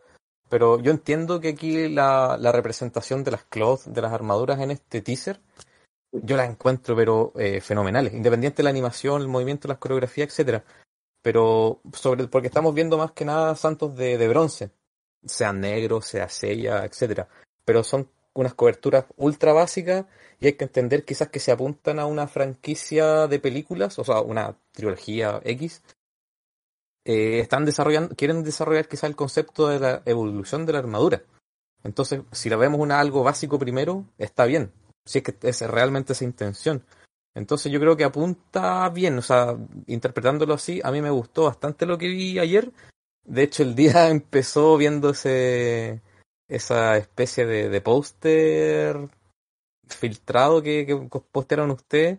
Yo tuve mis apreciaciones porque, claro, estaba como muy contrastado, un Photoshop que quizás daba la impresión que estaba mal hecho, pero me llamó la atención la columna que aparece en el póster. La columna que es como casi el único elemento griego que vimos en el primer footage eh, teaser de, de- detrás de cámara. Vi ese, ese, ese teaser de agosto, julio, no me acuerdo muy bien, y era el mismo, solo que desde distintos ángulos. Entonces le dije a Pollux en Twitter, quizás es verídico este póster, o al menos esa imagen del pilar. Entonces ya como que a mí me, me tendía que era verdad esa filtración, y ya el resto del día lo conocemos. Entonces ya pudimos conseguir también, yo hace poquito conseguí el, el teaser en, en Full HD, lo, lo compartí, y creo que las cifras están buenas, o sea, a diferencia a lo mejor de que lo que dice Julián, que los comentarios a lo mejor no son muy positivos. eh, yo en pero, video... pero sí son positivos dentro del, del fandom de Sin Seiya. No los vi tan positivos Fuera. en foros y otros grupos fuera del fandom. He metido en páginas de cine, etcétera, y es donde puedo tener esa percepción. Sí, sí, o sea, yo Eh, tomo la, la percepción solamente desde, a lo mejor desde mi canal, donde tengo la Claro, pero es que, es que tu canal pues es de Sin Seiya y yo te hablo Claro. de pues de los canales donde yo estoy y son súper positivos los comentarios. Te hablo de Sí, gente sí, que, por, por eso quiero contestar. que sí, páginas tipo Sen- Sensacine y cosas así, ¿sabes? Que dices, hablan de cine más generalista y los comentarios no fueron positivos. Los, O se los quieren hacer graciosos diciendo que es Dragon, es Dragon Ball Evolution 2.0. Sí, O sea, pero ¿cuántos, cuán- cuántos comentarios pude haber leído yo? Aunque hubieran sido 20, eso no te representa eh, una, por- por una eso quiero imagen. llevar Es ese- una... contraste. Ujú. Por eso quiero ver ese contraste porque en el primer teaser de la que publicaron en Comic Con San Diego, pucha, los comentarios creo que el 98% es Dragon Ball Evolution, quiero los canvas tercera temporada. Es como que, por favor, o sea, ¿dónde están las ¿Sabés neuronas? dónde, Mati, sabés dónde más veo reflejado eso todavía? Fuera de lo que es YouTube y nuestras redes más personales, Sí, donde veo más reflejado eso es grupos de Facebook, por ejemplo. sí, sí, En sí. grupos de Facebook todavía sigue mucho arraigado la cuestión del Dragon Ball Evolution, que esto es Dragon Ball Evolution 2.0, como dice César, y. Sí, pero ¿saben qué pasa? En grupos de Facebook todavía siguen preguntando quién es el patriarca que le dio la armadura a Seiya si Shio no Saga. Entonces es como que, viste, hay un nivel de mogoliqueada ahí que se balancea, ¿no? Sí. ¿Viste? Eh, eh, Allá quiero llegar. de eso, es el tema de... Eh, ah. Dame un minuto, César. sí, eh, porque hacia allá apunto, eh, los comentarios de los videos de, de ustedes, de los míos, el primer teaser de San Diego Comic Con era eso, o sea, full hate. Y en el de ayer era como todo lo contrario, entonces es dentro del mismo fandom, la, la opinión quizás se, se dio vuelta. Y eso Claro es bueno sí. porque a lo mejor el teaser está realmente atractivo para el fandom. Que el fandom viejo, el clásico, eh, es relevante, pero no, no somos el objetivo. Pero yo igual lo considero porque ha cambiado, creo que en 180 grados la opinión.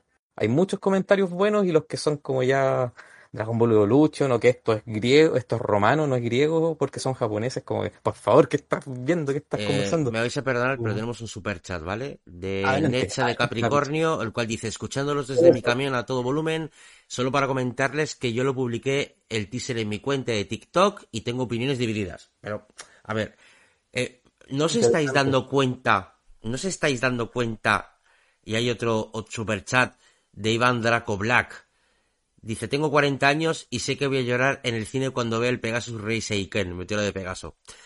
¿No os estáis dando cuenta que estamos diciendo si la película va a ser buena o mala en base a 30 segundos? Pero vamos a ver. ¿Pero de qué estamos hablando? Por favor. O sea, pero este, la crítica va para todos. Para los que estamos aquí, para los que están en el chat, para los que están en las redes, para los que nos van a escuchar en diferido, para los que comenten en nuestros diferentes canales. ¿Cómo podemos determinar que una película va a ser buena o mala, o me gusta o no me gusta, en base a 30 segundos? Vamos a ver. Es, eh, es muy, es imposible, si eso es lo que yo estaba diciendo, eso ni es imposible. ni va a ser una película. ¡Wow! Por lo que he visto, va a ser una película espectacular. Tampoco. Ni puedes decir, por lo que he visto va a ser una puta mierda de película. Pues no. Pero vamos a ver, pues vamos a ser coherentes. Yo he tenido mucho hype con películas como Solomon Kane, que yo estaba obsesionado que quería verla por el tráiler y luego me resultó una mierda de película. Entonces, o al revés, he visto trailers de películas que me han dicho, que he dicho, bueno, voy a verla un domingo por la tarde aquí todo tirado, eh, que no tengo nada que hacer, y si me aburre y me duermo no pasa nada, y me ha encantado, o sea, pero vamos a ser objetivos que la pasión nos puede. No podemos determinar si va a ser buena o mala en base ni a un teaser ni a un tráiler. Hay que ser objetivo y hay que ir al cine y ahí veremos nuestra opinión. Ahora, que nos guste lo que hayamos visto es otra historia. A mí, por ejemplo, de este teaser, la primera parte que parece Leyenda del Santuario, yo cuando lo vi dije, coño, estoy viendo Leyenda del Santuario. O sea, ¿esto qué es? A mí no me hizo gracia eso. No me hizo gracia. Eso no significa que lo que se haya visto después en ese teaser eh, me haya gustado más o menos. Sí, se ha notado el CGI, los colores, todo lo que tú quieras, ¿vale? Pero no me ha desagradado lo que he visto. No me ha desagradado lo que he visto. Eso no significa que luego yo vaya al cine y me diga, joder, vaya película de mierda, ¿no? O al revés, o diciendo, madre mía, que vaya peliculón. Eso lo determinará el tiempo. Vamos a ser un poco realistas, señores, que ya tenemos una edad. Y Lo que no pasa hablo que la- en general, ¿eh? Lo que pasa en las redes, que lo que estábamos hablando era del- de si habían, se había recibido positivamente el teaser, no la película. Sí. está- reacciones de la la reacción gente. de la gente es es diciendo Dragon Ball Evolution, pero si has visto 30 segundos, ¿qué me estás contando? Ese es el, el típico troll, digamos, de las redes. Sí, No solo trolls, también hay gente que de verdad se lo cree, hay gente que necesita ir a terapia por esa película que sa- salió hace 13 años, que con otros motivos que no, como que no tenían presupuesto, del, del poco presupuesto también le bajaron más y todo eso. O sea, ya pasó hace más de 10 años, o sea, deberían superarlo y, y- y ver. O sea, tampoco les, los obligo a que vayan a ver la película, pero...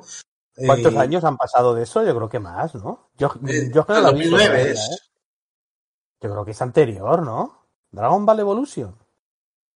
Sí, del 2009 es que estoy casi, casi seguro. No, no, yo creo que es del 99 por lo menos o antes. Estaba No, es yo- de 2009 la No, película. es, es del 2009. Es 2009. En 2009. Buah, yo es que no la he visto, ¿eh? Tan mala es. Lo mismo me remata si me la veo. Bueno, la podés No, ver con unos no. amigos ahí y un poquito de alcohol ah. y capaz que la pasas bien. Alcohol y algunas drogas también, ¿no? Pero- Bueno, eso ya no sé. Eso es opcional.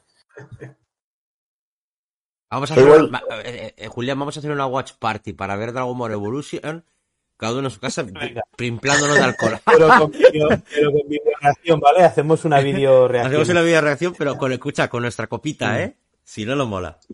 Por supuesto, por supuesto. Mira, eh, quería comentar algo, César, y luego yo quería hablar algo que me ha sorprendido también, de un poco en general, y también creo que nos implica a nosotros. De, es una teoría que tengo yo por aquí. Pero bueno. Quería comentar algo, César, hace un rato. No sé si ya se le ha ido el hilo. No sé. Si No. quiere participar, César tiene el permiso. No, no, yo me meto nomás. Vale, bueno, simplemente quería comentar algo y a lo mejor con esto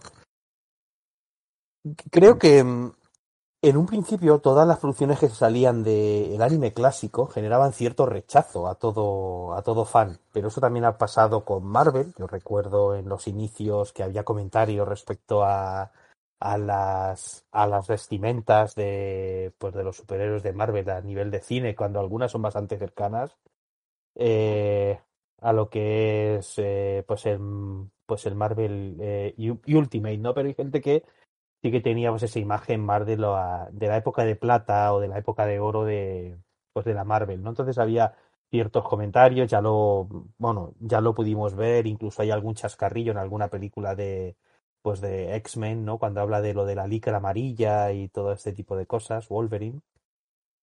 Eh, y yo estoy empezando pues a intuir, o creo que ya está empezando pues a pasar, que el fandom de Sin se está empezando a dar cuenta de que independientemente de que el anime clásico o el manga para algunos sea insuperable y sea un poco la imagen y la tendencia que tiene cada uno por pues, de en su pues en su en su mente ya, ya ha empezado pues a trascender esa idea de que eh, es una obra que puede tener diferentes puntos de vista, diferentes visiones, diferentes alternativas, como ha pasado pues con eh, Star Wars y con tantas otras obras, y no todas tienen que ser para pues para el mismo público. Habrá algunos que les atraigan más unas cosas, otras otras, etcétera. Pero, en fin, creo que estamos en ese punto en el que, independientemente a que nos guste más una parte, por decir ella, eh, es momento de empezar a tolerar que puede haber diferentes visiones que puedan tener otros, otros directores, otros enfoques para otros tipos de público y que, bueno, que de algún modo esa va a ser un poco pues la, pues la tónica, por decir ella, de cara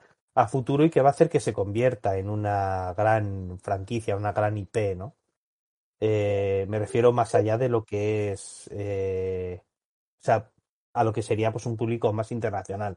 No sé si va a conseguir cuajar, que es lo que se pretende, pero esa es un poco la idea y la tendencia que yo veo que se ha querido llevar tanto por la gente que dirige pues Seiya como también esa parte de lo que es el fandom de intentar adaptarse y de intentar tolerar, ¿no? Que pueda haber otras otras visiones por Cinsella, más allá de que a cada uno la que nos guste es nuestra preferida, ¿no? Ya sea la del manga, la del anime o la de los canvas o cada uno pues lo que prefiera. Tenemos esa gran variedad por Cinsella y en fin, que cada uno pueda elegir. Yo esta película la veré y a lo mejor no se va a convertir en mi favorito de por Cinsella, seguramente que no lo vaya a ser, pero bueno, le daré esa oportunidad y, en medida eso ya diré si es una pena, si es una buena película o mala, pero. Igual, ¿sabes lo, ¿sabes lo que siento, Julián? En algún punto yo creo que esto ya lo, lo hemos hablado aquí. Mm, puede ser. Eh, a mí me da la sensación, yo creo que incluso lo he hablado en privado varias veces con Pollux, que tal vez el problema no sea que haya otro tipo de visión sobre la franquicia en sí, sino que en los últimos años, y a través, por ejemplo, de la propia Knights of the Zodiac de, en su momento de Netflix, vemos que eh, por parte de Toy, que es la productora, hay como un esfuerzo muchas veces llevado al límite para la franquicia para que eh, pueda llegar a ser un éxito en el mercado americano, en el mercado de Estados Unidos, vamos a decirlo claro. Y yo no tengo tan claro que la franquicia se vea, necesite obligatoriamente y forzosamente a que si no tiene éxito en Estados Unidos, la franquicia es inviable. Cuando la franquicia ha demostrado, por ejemplo, en un mercado fuerte como China, por ejemplo, que es un producto muy viable, muy viable. Eso en Asia. Y a nivel internacional, bueno, tenés países como México, que con lo del concierto demostró que hay mucho para Senseiya. Recordemos que, por ejemplo, el propio Carlos Dam ha comentado que estuvo hace unas semanas eh, con el propio sensei Masami Kurumada y pudo hablar con respecto a lo que pasó en ese evento. Entonces yo lo que veo es que Toy también debería replantarse en algún punto y, a futuro de que tal vez no hay que forzar tanto la maquinaria, que si funciona, funciona bien, pero no es, eh, es, yo tengo la sensación por momentos que es, es como o funciona o nos vamos, nos vamos todo por el drenaje. No tiene que ser así. Yo no lo veo de esa manera. Puede ser una sensación mía, lo dejo claro. Hay otra gente que pensará de otra manera, pero a mí personalmente ya hace un par de años que me da esta sensación con parte, digamos, de parte de la propia productora, de Toy Animation. Bueno, yo creo que deberían replantearse ellos esto, este tema. Polu, So- so- hay Sí, un- yo, ah, estoy- espera, yo un- estoy de acuerdo. hay, hay un, hay un super chat ahí de Cloud diciendo que hay que echarte la culpa a ti de todo. Bueno, está bien. Este, no, pero de esto sí no acepto la culpa. no, pero estoy de acuerdo con Asgard. Yo creo que lo que nosotros vemos, a ver, voy a ir por partes. Creo que el hecho de que la gente tenga recelo del producto tiene muchísimas bases para, o sea, respaldo, ¿no? De, para, para tener esta preocupación o este recelo. Y justo con lo que está comentando Asgard, es precisamente es un, digamos, un signo del desgaste que ha tenido la franquicia y estos inicios en falso o en positivo, según se quiera ver, eh, de acuerdo a lo que han sido las, pues precisamente las, las intenciones que se tienen para ampliar el mercado y llevar a, a, hasta los Estados Unidos. Y por alguna causa, cada vez que se habla al respecto sobre llevar a Seiya a los Estados Unidos, es una cuestión que le sabe mal a mucha parte del público, eh, por alguna o por otra circunstancia. Es curioso cómo en este sentido, tanto el fandom como quienes llevan, a, eh, o sea, quienes son los dueños de la franquicia, tienen puntos de vista totalmente opuestos. Mientras que los dueños de la franquicia, porque el propio Kurumada también quiere que esté Saint Seiya en los Estados Unidos, eh, o sea que mientras ellos quieren esto, el fan parece resistirse. Y esto, esto, pues, es un fenómeno también eh, de hasta, cierto punto comprensible. Vamos, mucha gente eh, no le gusta sentirse excluida y cuando se refiere al público de los Estados Unidos, muy particularmente y tocando eh, a la región de América Latina, pues no existe el mejor de los sentimientos hacia los Estados Unidos, ¿no? No puedo hablar por los japoneses, no puedo hablar por los europeos, pero sí puedo hablar más o menos por lo que yo percibo de la gente de, América Latina y generalmente existe un rechazo hacia, hacia Estados Unidos de inicio, ¿no? A priori, aunque hay cosas que se les admira, hay cosas que se rechazan. ¿No? Entonces, creo que de entrada esa es una de las cosas que nosotros estamos viendo, este desgaste de la locura americana que han tenido para, para Seiya, y creo que en ese sentido, pues lo que seguimos viendo son estos esfuerzos reiterados que ahora están llegando a su máximo con una producción de 60 millones de dólares que va a llegar al cine, que llega totalmente adaptada, tan adaptada que ni siquiera el logotipo de Seiya aparece en los kanjis japoneses de su, de su póster. O sea, se llama Knights of the Zodiac, tal cual. Esto que estamos viendo en este punto es el máximo esfuerzo que están poniendo. Se está vendiendo como una producción hollywoodense. Se está vendiendo de esta manera. Se va, vamos, que los nombres están también enfocados hacia ellos.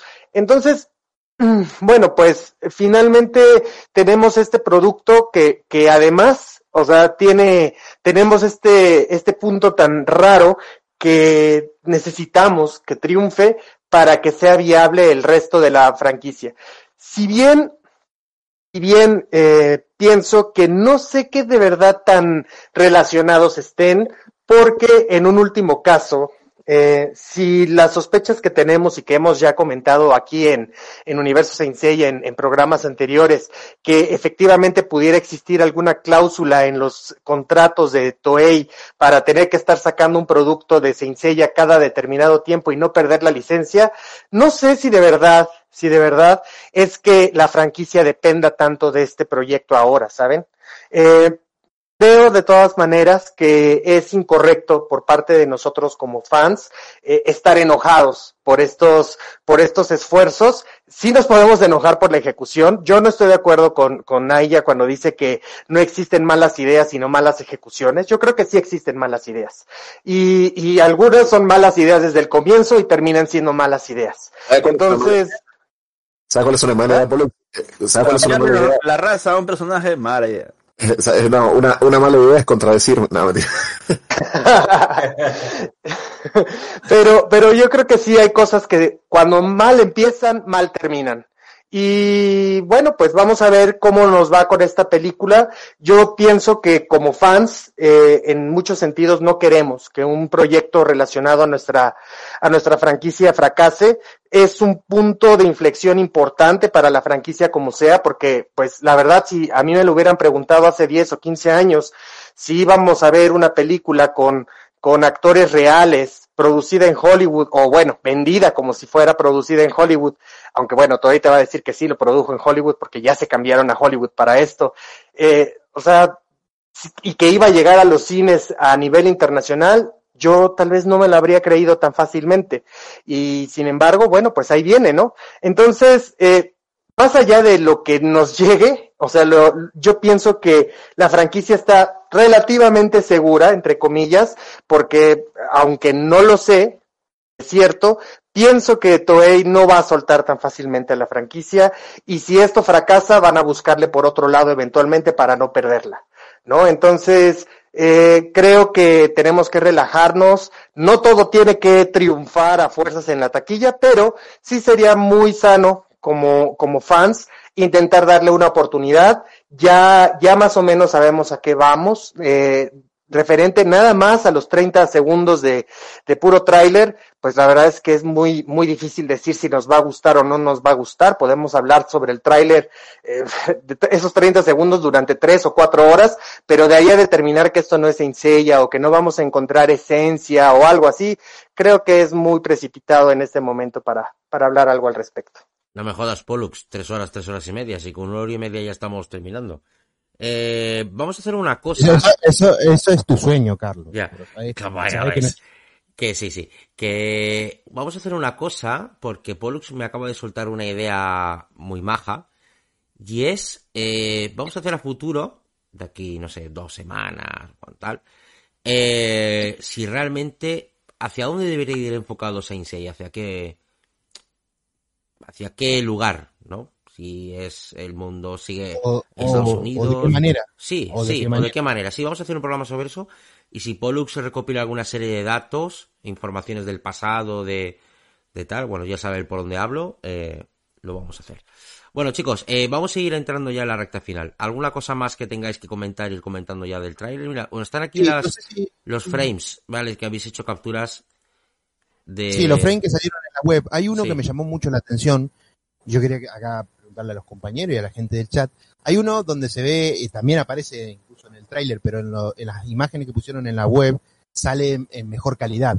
Que es ese frame del, del, del teaser tráiler donde se ve a Funky Jansen viendo como algo explota o hay Aquí, fuego por debajo. aquí, este, sí. Esa escena, si uno ve en mejor calidad la imagen, incluso en la propia web, a mí me da la sensación que lo que ella está eh, observando parece ser una isla, o por lo menos una, una zona costera. Si fuera una isla, puede ser que ese sea realmente la, la la isla Dead Queen. ¿Qué cosa? Perdón. La imagen que se ve a Funky Jansen Ah. mirando desde Yo arriba. creo que, yo creo que ahí han, han reventado la, la mansión grata. Porque se parece al lugar donde estaban escondidos este, en la serie CGI también. Por lo menos se ve una zona costera, se ve la, onda Sí, por eso. Yo, isla. digo, yo dije zona isla, sí, sí, sí. Parece una costera al menos, pero puede ser que ahí esté la mansión, ¿no? Parece que la ha reventado o algo así se ha ido. Puede ser, pero yo también pensaba si esta no será la isla Grad, y pues, la isla, perdón, de Twin. ¿Por qué lo digo? Porque tal vez esta Sí, versión de, de, de Grad, versión de Funky Jansen, podría No. ser que se asimile un poco más a la versión de, de Django, tal vez, para lo que significa para el Fénix, ¿no? Bueno, sí, teniendo en cuenta que ya Vanderbilt se parecía a Django. Sí, no, también que la serie CGI de Netflix, como el, el, el, el cuartel secreto de, de Mitsumasa, estaba como en una región similar a esta. Mm. Sí, y parece una explosión, no, no, no es como que fuera una zona volcánica ni nada, es una explosión. No se, sa- no se puede ver muy bien. Yo creo que ha reventado ahí la, la base de Kido o la mansión Kido. dice. Ahora, para la imagen que ha revolucionado con... Hay dos. Una es la de Mackenzie viendo la Pandora, que parece ser que está sin acabar. El cubo, el cubo de Transformers. El cubo ese, sí. Y luego, y luego la imagen primera. que aparece rodeada un personaje lleno de rayos alrededor. Eso Ah, una que- especie de mesa. Sí, volando, como si estuviera resucitando. Eso sí que ha causado ahí cierto revuelo que no sabemos por dónde es. La caja de Pandora. Son- son, visto este, en el storyboard del, del teaser, que había como una mesa quizás que... No, no, no, pero esa, esa no es, o sea, donde, donde a Saori le quitan la- el, el poder, no, es una máquina que está de pie, en realidad, en el storyboard. De pie, Esto, parece otra cosa. No, esto parece como un personaje En un lugar, armadura, de hecho. sí, con una armadura en un lugar circular. Parece. Ese, ese lugar está en el Exchange Palace, porque tenemos fotos de backstage de ese, Sí. ese lugar. Ese, ese, esa especie de rueda tiene como unas constelaciones ahí. Sí, de hecho, de hecho parece que es una persona siendo como levantada a lo, a lo Sí. exorcista. Puede O sea, como, como si estuvieran levantándola desde el abdomen para arriba. De hecho, ahí le puedes ver las piernas, el brazo, la cabeza. Sí, es que tiene pinta de estar levitando, sí. Sí, Como, sí, si, sí. Un, como si un poder la levitara, sí. Exactamente. Claro, tiene lo que de- viene arriba, ¿no? Que parece una máquina transforme también. Tiene Bueno, toques de aparte- rescate en el barrio chino también de John Carpenter. Acuérdense que en el teaser anterior había alguien Golpe en la pequeña China. piedra. Esa. Esos trailers. Grande Peliculón. Grande Película. Sí. Eh, la escena del, del box, a ver, ¿qué le pareció a ustedes? Voy a ponerla, ¿Les voy a ¿Convence esta versión de la Pandora? No. Sí, Y es que así es el, el, el object, perdón, el Pandora Box se ve feo, eh, objetivamente. Feo. Pero que estén, bueno, que bien. No, me refiero, a ver, César, no me refiero que, que esté o no esté. Todos vamos a querer que esté la Pandora Box. Ahora bien, ¿cómo se ve? ¿Les parece bien cómo se ve? ¿Lo hizo por lo que comenté el filtro? Ah, por el filtro Snyder horrible ese, pero no, pero o sea, eh, fuera de eso, es que está en un lugar desértico, pues. ¿Ah? Sí, no, es que parece que parece una caja de madera. Claro, No, ¿cómo la caja sí, no, de madera no me parece, pero o sea, me parece que pudieron haber hecho los relieves mucho mejor. Mm. Exacto, que no tiene relieve apenas, no tiene... Eh, ni siquiera tiene la forma de pegarse. Sí, sí, es un poco básica. Ahora, lo vemos ahí a Seiya con sorpresa y se supone que ahí está, cuando está con la camiseta roja, es porque ha regresado a hablar con Marin según el storyboard. Entonces, que se sorprenda, mm, debes, puede ser que no sea la Pandora Boxa. Ya él ya debería tener el club de Pegaso. Puede ser, ¿qué te va que a pasar sea, cuando se abra la caja, no? pu- puede ser que sea una caja de sorpresas. Ah, eh, puede ser que Ah. sea la, la armadura de alguien que se le ha presentado como enemigo y le ha puesto la armadura ahí en medio, como diciendo, eh, ¿dónde vas, loco? O puede ser incluso una Pandora Box falsificada. Una negra, de las negras. ¿no? Del santo. Se va a abrir la Pandora y va a haber dentro un collarcito. Es que mira, incluso esta Pandora es demasiado grande como para ser portada en la espalda. Sí, sí, sí, no. Se va a transformar en Entiendo. ese medio. Es que justamente a eso, a eso quería ir. Es que pensamos Esto que es una Pandora Box y a lo mejor no es una Pandora Box. No, no, pero, pero Yo justamente lo que decía porque ahí Seiya no está con el, el pendiente, es como si lo hubiera tirado y hubiera Bueno, salido, ¿no? Tened en, cuenta, eso- tened en cuenta, eso perdón, Asgard, tened en cuenta que en Leyenda del Santuario aparece la Pandora Box y no la portan encima, ¿eh? Bueno, Exactamente. ¿Puede ser que se esté transformando también? Y Yo, yo creo que es esto, o sea, tirará el pendiente, collar o lo que sea, desde el suelo aparecerá la caja, se abrirá y ahí saldrán las piezas. Eso va a ser. Se transformará igual que en el Sandwich. Intentando aquí adivinar qué es lo El que sonido de Transformers, ¿no? Bueno, si le ponen el sonido de Transformers es un éxito la escena. Sí. Sí. Pero sí, yo creo que va a ser eso. Yo creo que esta Pandora no está hecha para que él la, la lleve en la espalda, ni mucho menos, sino más bien que va a aparecer después de que, digamos, eh, tire la, el pendiente, digamos, al piso y demás. Igual que lo que pasó con la película. De hecho, ahí se ve polvito como si hubiera caído, ¿no? ¡Poc! Claro. Sí. Para mí es eso, estoy casi seguro. Ahora bien, de- ¿será que la escena después veremos que la, eh, desaparece el cubo y aparece la armadura y no será igual que Legend of Sanctuary que se transformaba desde la caja? Bueno, eso ya veremos. Que se derrita hacia abajo y salga el cloth. Estaría bueno. Bueno, entonces, Bueno. para ir un poco concluyendo el tema, eh, voy a poner las imágenes que vayan saliendo, que tampoco aportan mucho. Eh, ¿Cuándo se supone o cuándo esperamos que vamos a ver un tráiler ampliado? Todavía semana. Sí. No, ello, yo no tengo ni idea de cuándo. sale. César tiene confianza de que va a ser el fin de semana. Me- de hecho, eh, me- a- en la mañana me respondió este Baginski me- y le, le- le felicité no por el trailer y todo eso que se veía muy bien y me dijo Pelota. gracias muchas más cosas están en camino me dijo ¿Quién? El director. El Sí, director, el director, qué bueno. Pero pregúntale qué cosas. cosas están en camino me dijo. Pero pregúntale y qué cosas son. ¿Cuándo? ay no tú sabes que no me va a decir con suerte me ha dicho eso que- nunca me dice nada No, no, Sí. el director no le va a confirmar jamás fecha. de nada. sí con suerte esto me ha dicho y ¿quieres que me pregunte Él casi nunca Figuritas. contesta. Yo sigo, yo sigo, yo sigo pensando que va a ser un teaser igual que este, solo que tal vez varía en alguna imagen, con suerte. Para que sea distinto. Con No, de repente le en- meten escenas de la- las de las imágenes soltadas después, de repente. Sí, alguna imagen que lo haga distinto, pero que la duración sea muy similar. O sea, para mí no creo que sea momento para que Toy, no creo que Toy se tire a la piscina de meter un tráiler de dos minutos. Yo lo dudo mucho.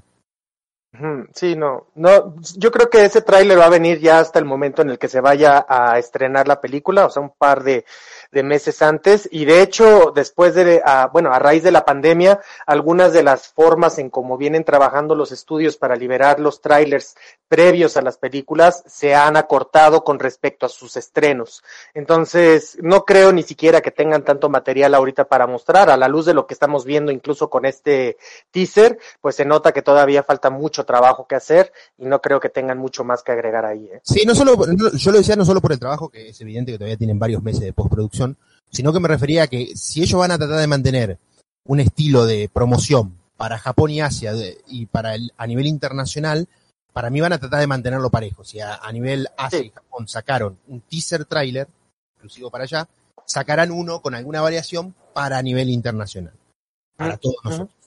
Yo creo que van a mantener eso de momento. Yo por eso lo del Trailer yo lo del tráiler no lo veo porque en este momento no creo que la producción, como bien dice Pollux, esté tan avanzada como para un tráiler completo de dos minutos y demás. Con fe. Pues no sé, bueno, sea lo que sea, lo veremos durante estos días. Total, estamos ya. Apostemos, ¿por qué? ¿Quién, quién apuesta por el trailer? ¿Quién apuesta por el teaser? Ahí está. El fin de semana no salgan, muchachos, ¿ah? ¿Cómo que no? Si paso estáis vosotros. Che, César, César, César, si llegas a hacer un directo para ver el, el tráiler, invítame porque por ahí muero en directo y eso te va, te va, va a volver muy viral el canal. Ah, le va a dar visionados. Yo no pienso en nada y, y aprieto el botón directo y listo. Ya tengo todo listo. Ya. Otra, otra, hablando de las imágenes estas que salieron en la web, otra imagen que levantó un poco de, de molestias en algunas personas, por lo que estuve viendo, en- sobre todo en Facebook, Espérate, que le voy a ir colocando que ya sé de qué va. ¿Dónde Venga, estamos esta, no? En Facebook. es la de Funky Jansen, no, sobre todo la de Funky Jansen, que se la ve como teniendo algo en la mano, que atrás, bueno, se ve a, a Licky, al, al personaje todavía no revelado por parte de Toy, no sé por qué lo quiere esconder tanto. Eh, esta escena vi que a muchos les molestó, porque bueno, ya sabemos, ya sabemos que no gusta este personaje, y cada vez que lo ven, repetían una y otra vez, oh, no sabía que estaba Fénix eh, en, en la película por el personaje. Sí, el mismo chiste todos, ¿no? Es el Fénix de la saga de X-Men y bla, bla, bla, bla. Es como el Dragon Ball Evolution. Oh, no sé cuál es peor. Eh, bueno, hay uno que es peor, que es el de que es el de que sella, ¿no? El de sella asiático y que son Ben. Ah, sí, bueno. ¿Cómo El- eran esas Asgard? Sí, era era buenísimo. una persona que dijo que el cast de John Bean estaba mal porque para ser de Mitsumasa Kido tenía que ser calvo. Yo dije, wow. Wow. ¿qué No, pero yo hablaba de lo que se repite constantemente, pues. Y el de que sella era asiático, decían, ¿no? No, no, que, No, es- que era griego, que sea, tiene, tiene que ser griego. Exacto. Ese ella tenía Ahora, que yo, yo Claro, sí no, admito, yo, sí- yo, yo sí admito que el, el peinado se pudo hacer mucho mejor. Ah, eso o sea- sí, eso puede ser. Eso sí. Y hubiera estado mucho mejor, de verdad. O sea, no sé por qué lo, lo dejaron así. No sé, para que sea más moderno, qué sé yo, pero... Más Esperemos real. que para la segunda Más real. película cambie. Más real. Y luego lo de Sí. que Atena, que Atena es mayor. La de Atena, esa la puso César, la que Atena estaba. Sí, sí, hijo de puta, en serio, no entiendo. Ya quisieran algunos tener la edad que tiene esa chica. Y, yo, yo quisiera tener 24, 24 tener, ¿no? Yo quisiera tener 24 otra vez. sí, no solo la edad, sino cómo, cómo los tiene esos 24, ¿no? Sí. No, no, yo me conformo con tener 24, así con mi aspecto igual, pero yo quiero tener 24 de nuevo. No me jodas, tío. sí, no, hombre. Por lo menos me Eh, es, que- es- es como retroceder en el tiempo, Carlos. Todos quisiéramos volver al pasado. No, quisiera tener 24 acá, no me digan. Menos Naya, creo que tiene menos 23, 24, ¿no? ¿O no? No, yo tengo 28. Ah, bueno, estás por ahí. Soy el, el, el chico del grupo, el chiquito. Bueno, Naya, por lo menos. Me robaste el puesto, antes era yo. Ah, Todos acá son viejos, ¿eh? El, abuelo es Julián. para mí son todos viejos chotos. ¿verdad? Sí, somos viejos chotos nostalfans. El, Yo soy un base 3. No está el fan. el, exacto. el- el- aquí el, el, el abuelete de Julián, es el mayor. Che, otra, otra escena que vi que a mucha gente, y en este caso sí le llamó mucho la atención y le gustó, es la de que vemos a, a Atena eh, en, ese, en esa escena donde está destruyendo la- las clot de esos personajes que no sabemos quiénes son. Esa escena se ve bien, incluso hay gente que se tomó el trabajo de agrandar mucho la imagen. que eso se- está, eso está en el otro lado. Espérate, que lo voy a poner en lo de las Vale. capturas que de. se pierda tanto la calidad de la imagen y la verdad que se ve muy buena. ¿Cuál? ¿Cuál? ¿Eh? Eso, ¿Cuál, la, que cuál? apare- la que aparece en el tráiler destruyendo, destruyendo lo que Ah, parece esa- armaduras. esa Está con es el- escena. Esa también está en el storyboard. Pero la verdad que se ve muy bien esa escena y esa escena se ve mucho más trabajada. La verdad que ahí avanzaron mucho más. Esa escena se ve muy bien. Los efectos visuales y todo. Supuesto, pedazo negro también. Contra, que no la pongo, que no la veo. Sí, sí, está, en- está en el propio tráiler, pero la gente Ah, que la estoy es- buscando para ponerla, que tengo la captura hecha de ese trozo. Ahí está. Ahí está. es ese- para mí es la escena que más me gustó. Y eso, a eso quería llegar, si a Carlos le parece, para ir cerrando. Ah, ya, sí. Cada uno elija la escena que más le gustó del teaser y la escena tal vez que menos le gustó. Yo ya dije la que más me gustó a mí, que es esa.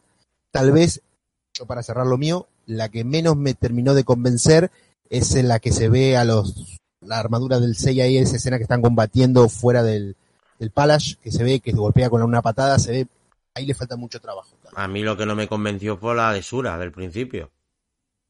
Esa no me Es gustó que nada. completamente CGI. Yo creo que tiene- tenemos que tomarla, esa escena, que va a ser el full CGI, como la escena introductoria que salió en Wonder Woman, ¿se acuerdan? De los dioses. Sí. y todo eso. Ujú. Yo creo que va a ser así.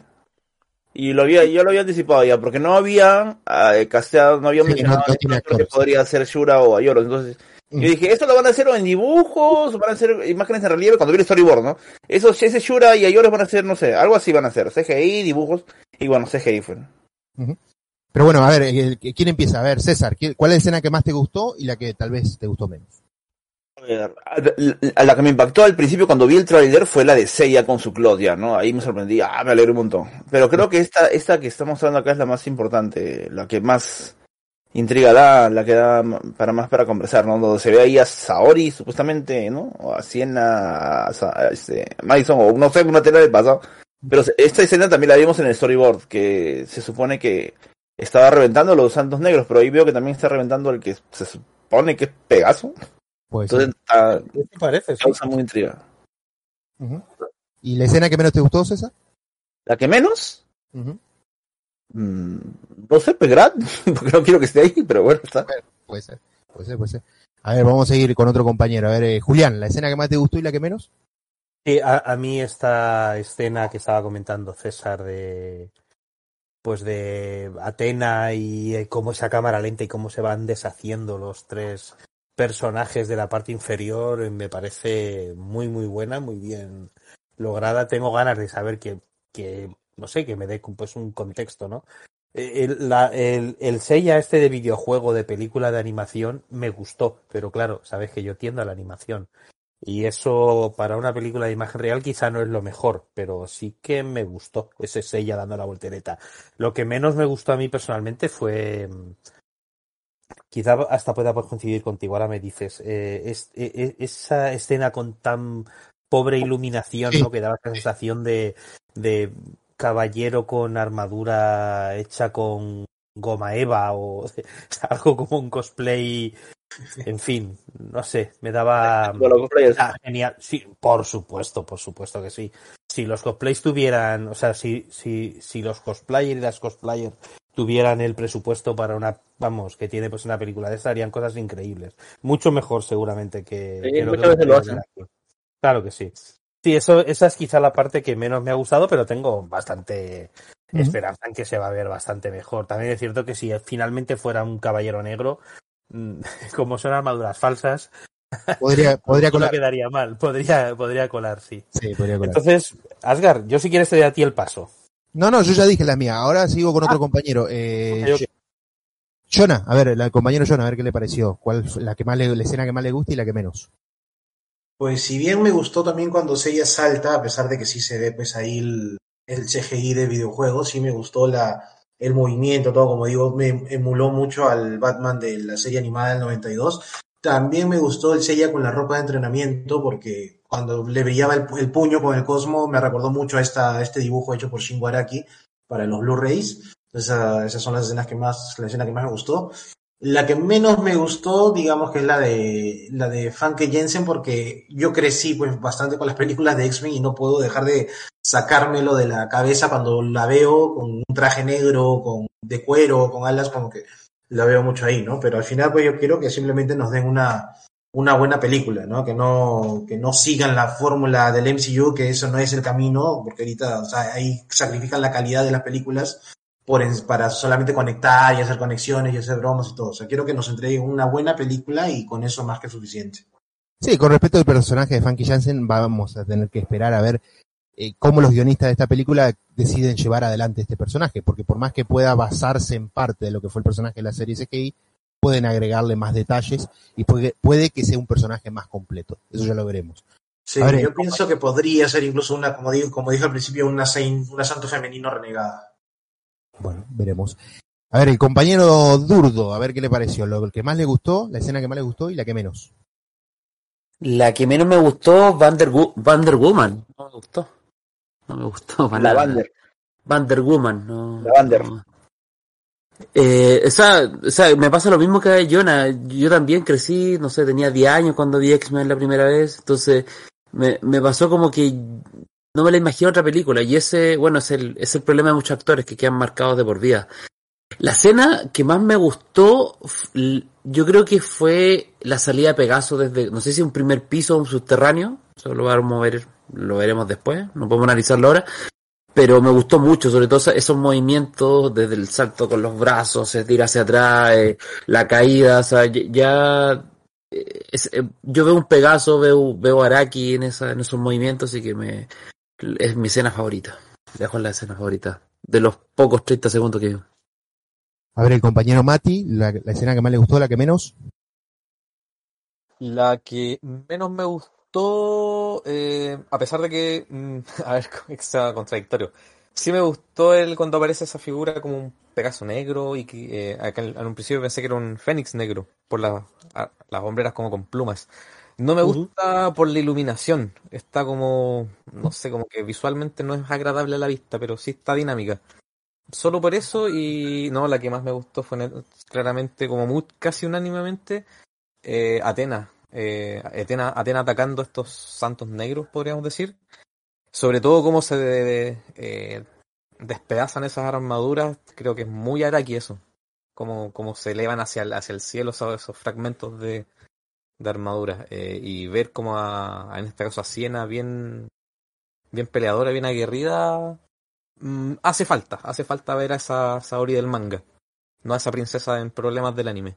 Que el anime Mm. no ha hecho las cosas bien tampoco. Un buen, un buen punto ese, Mati. Eh, a ver, el compañero Naya, la escena que más le gustó y la que menos. Eh, me cagó Jonah porque son exactamente las mismas escenas que él. Este, o sea, mi escena, mi escena, porque el tema es así, a mí no hay toma que no me haya gustado del teaser, eso es una, una realidad. Pero si tengo que elegir la que menos me gustó, sí sería la de Fange Jansen, porque, por esta cuestión, por, por los mismos motivos, porque esta, esta idea de, porque la toma que veo ahí no veo a Fange Jansen, veo a Jean Grey despertando al Fénix, lamentablemente, porque encima la película de Fénix es una película que jamás me voy a por sacar de la cabeza, porque bueno, no, no, no me gustó nunca y, la verdad que la cara, las caras que hacía la actriz en, en esa, en esa película no me lo voy a poder olvidar jamás. Em, El viaje, ¿no? Quemándose sus ojos.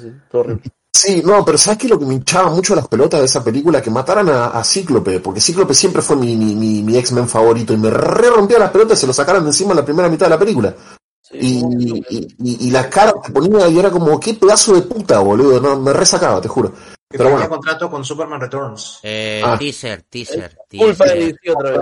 perdón, perdón, perdón. El punto es que eh, esa sería la que por descarte es la que menos me gustó, pero la que más me gustó definitivamente es la toma final de Makenyu con, con la ropa de Seiya, porque esa, esa toma me grita Seiya por todos lados, o sea, me, o sea, e- es la toma, esa toma creo que define muy bien cómo yo traspolaría Saint Seiya al live action. O sea, es, es una toma que me, grita por todos lados que este proyecto es algo que, que me va a gustar.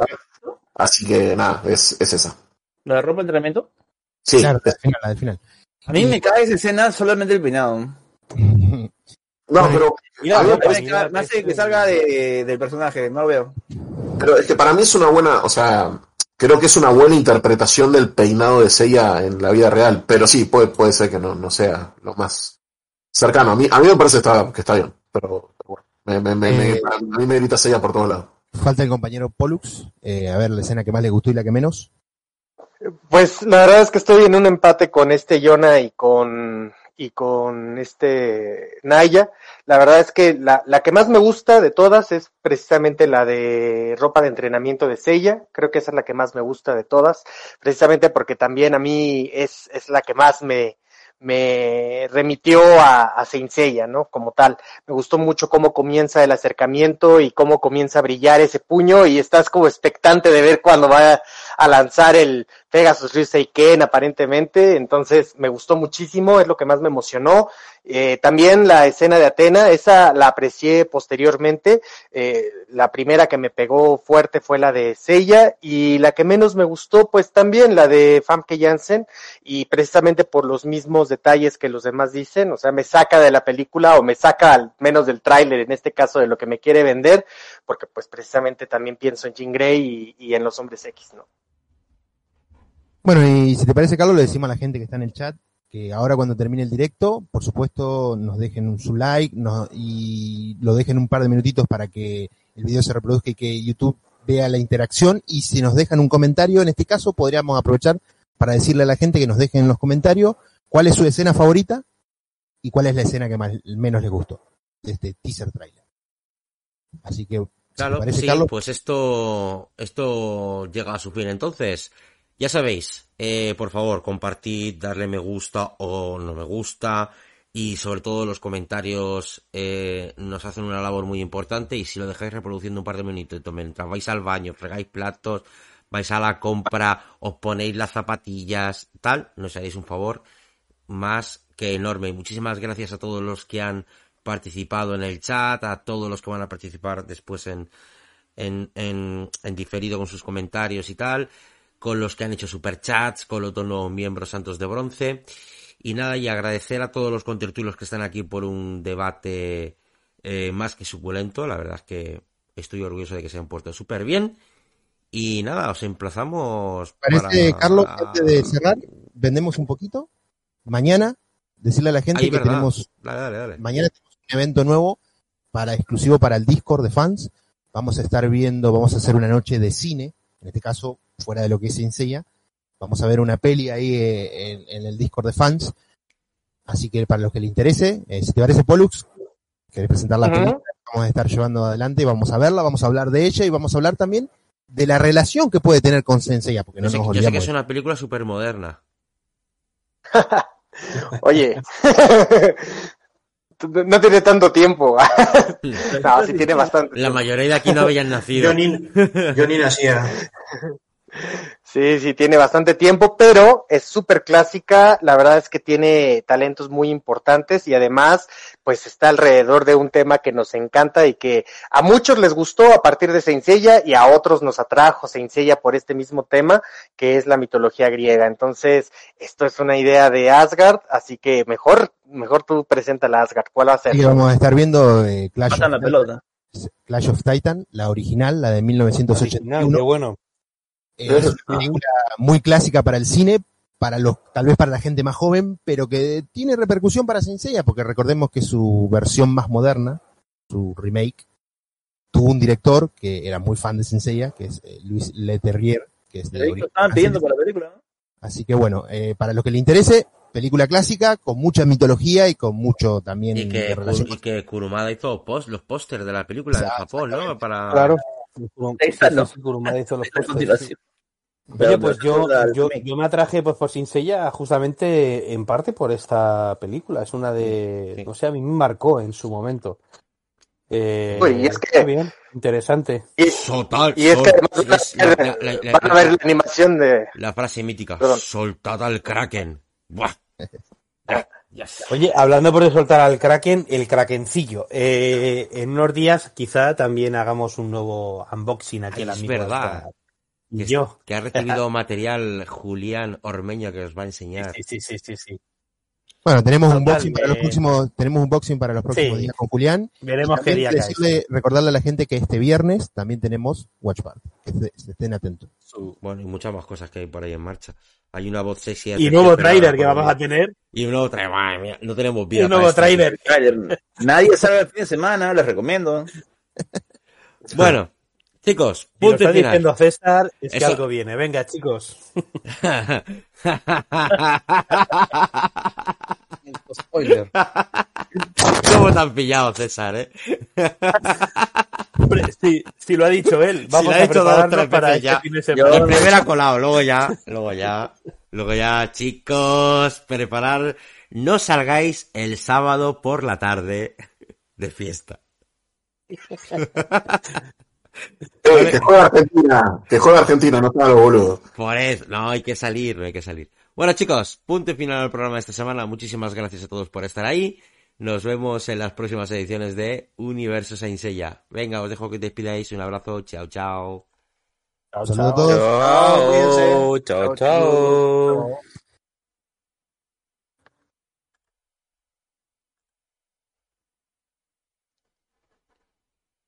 chao. Ahí va, está sonando, estoy aquí al final y no está sonando la música del ¿Ya final. Oye, hablando de cosas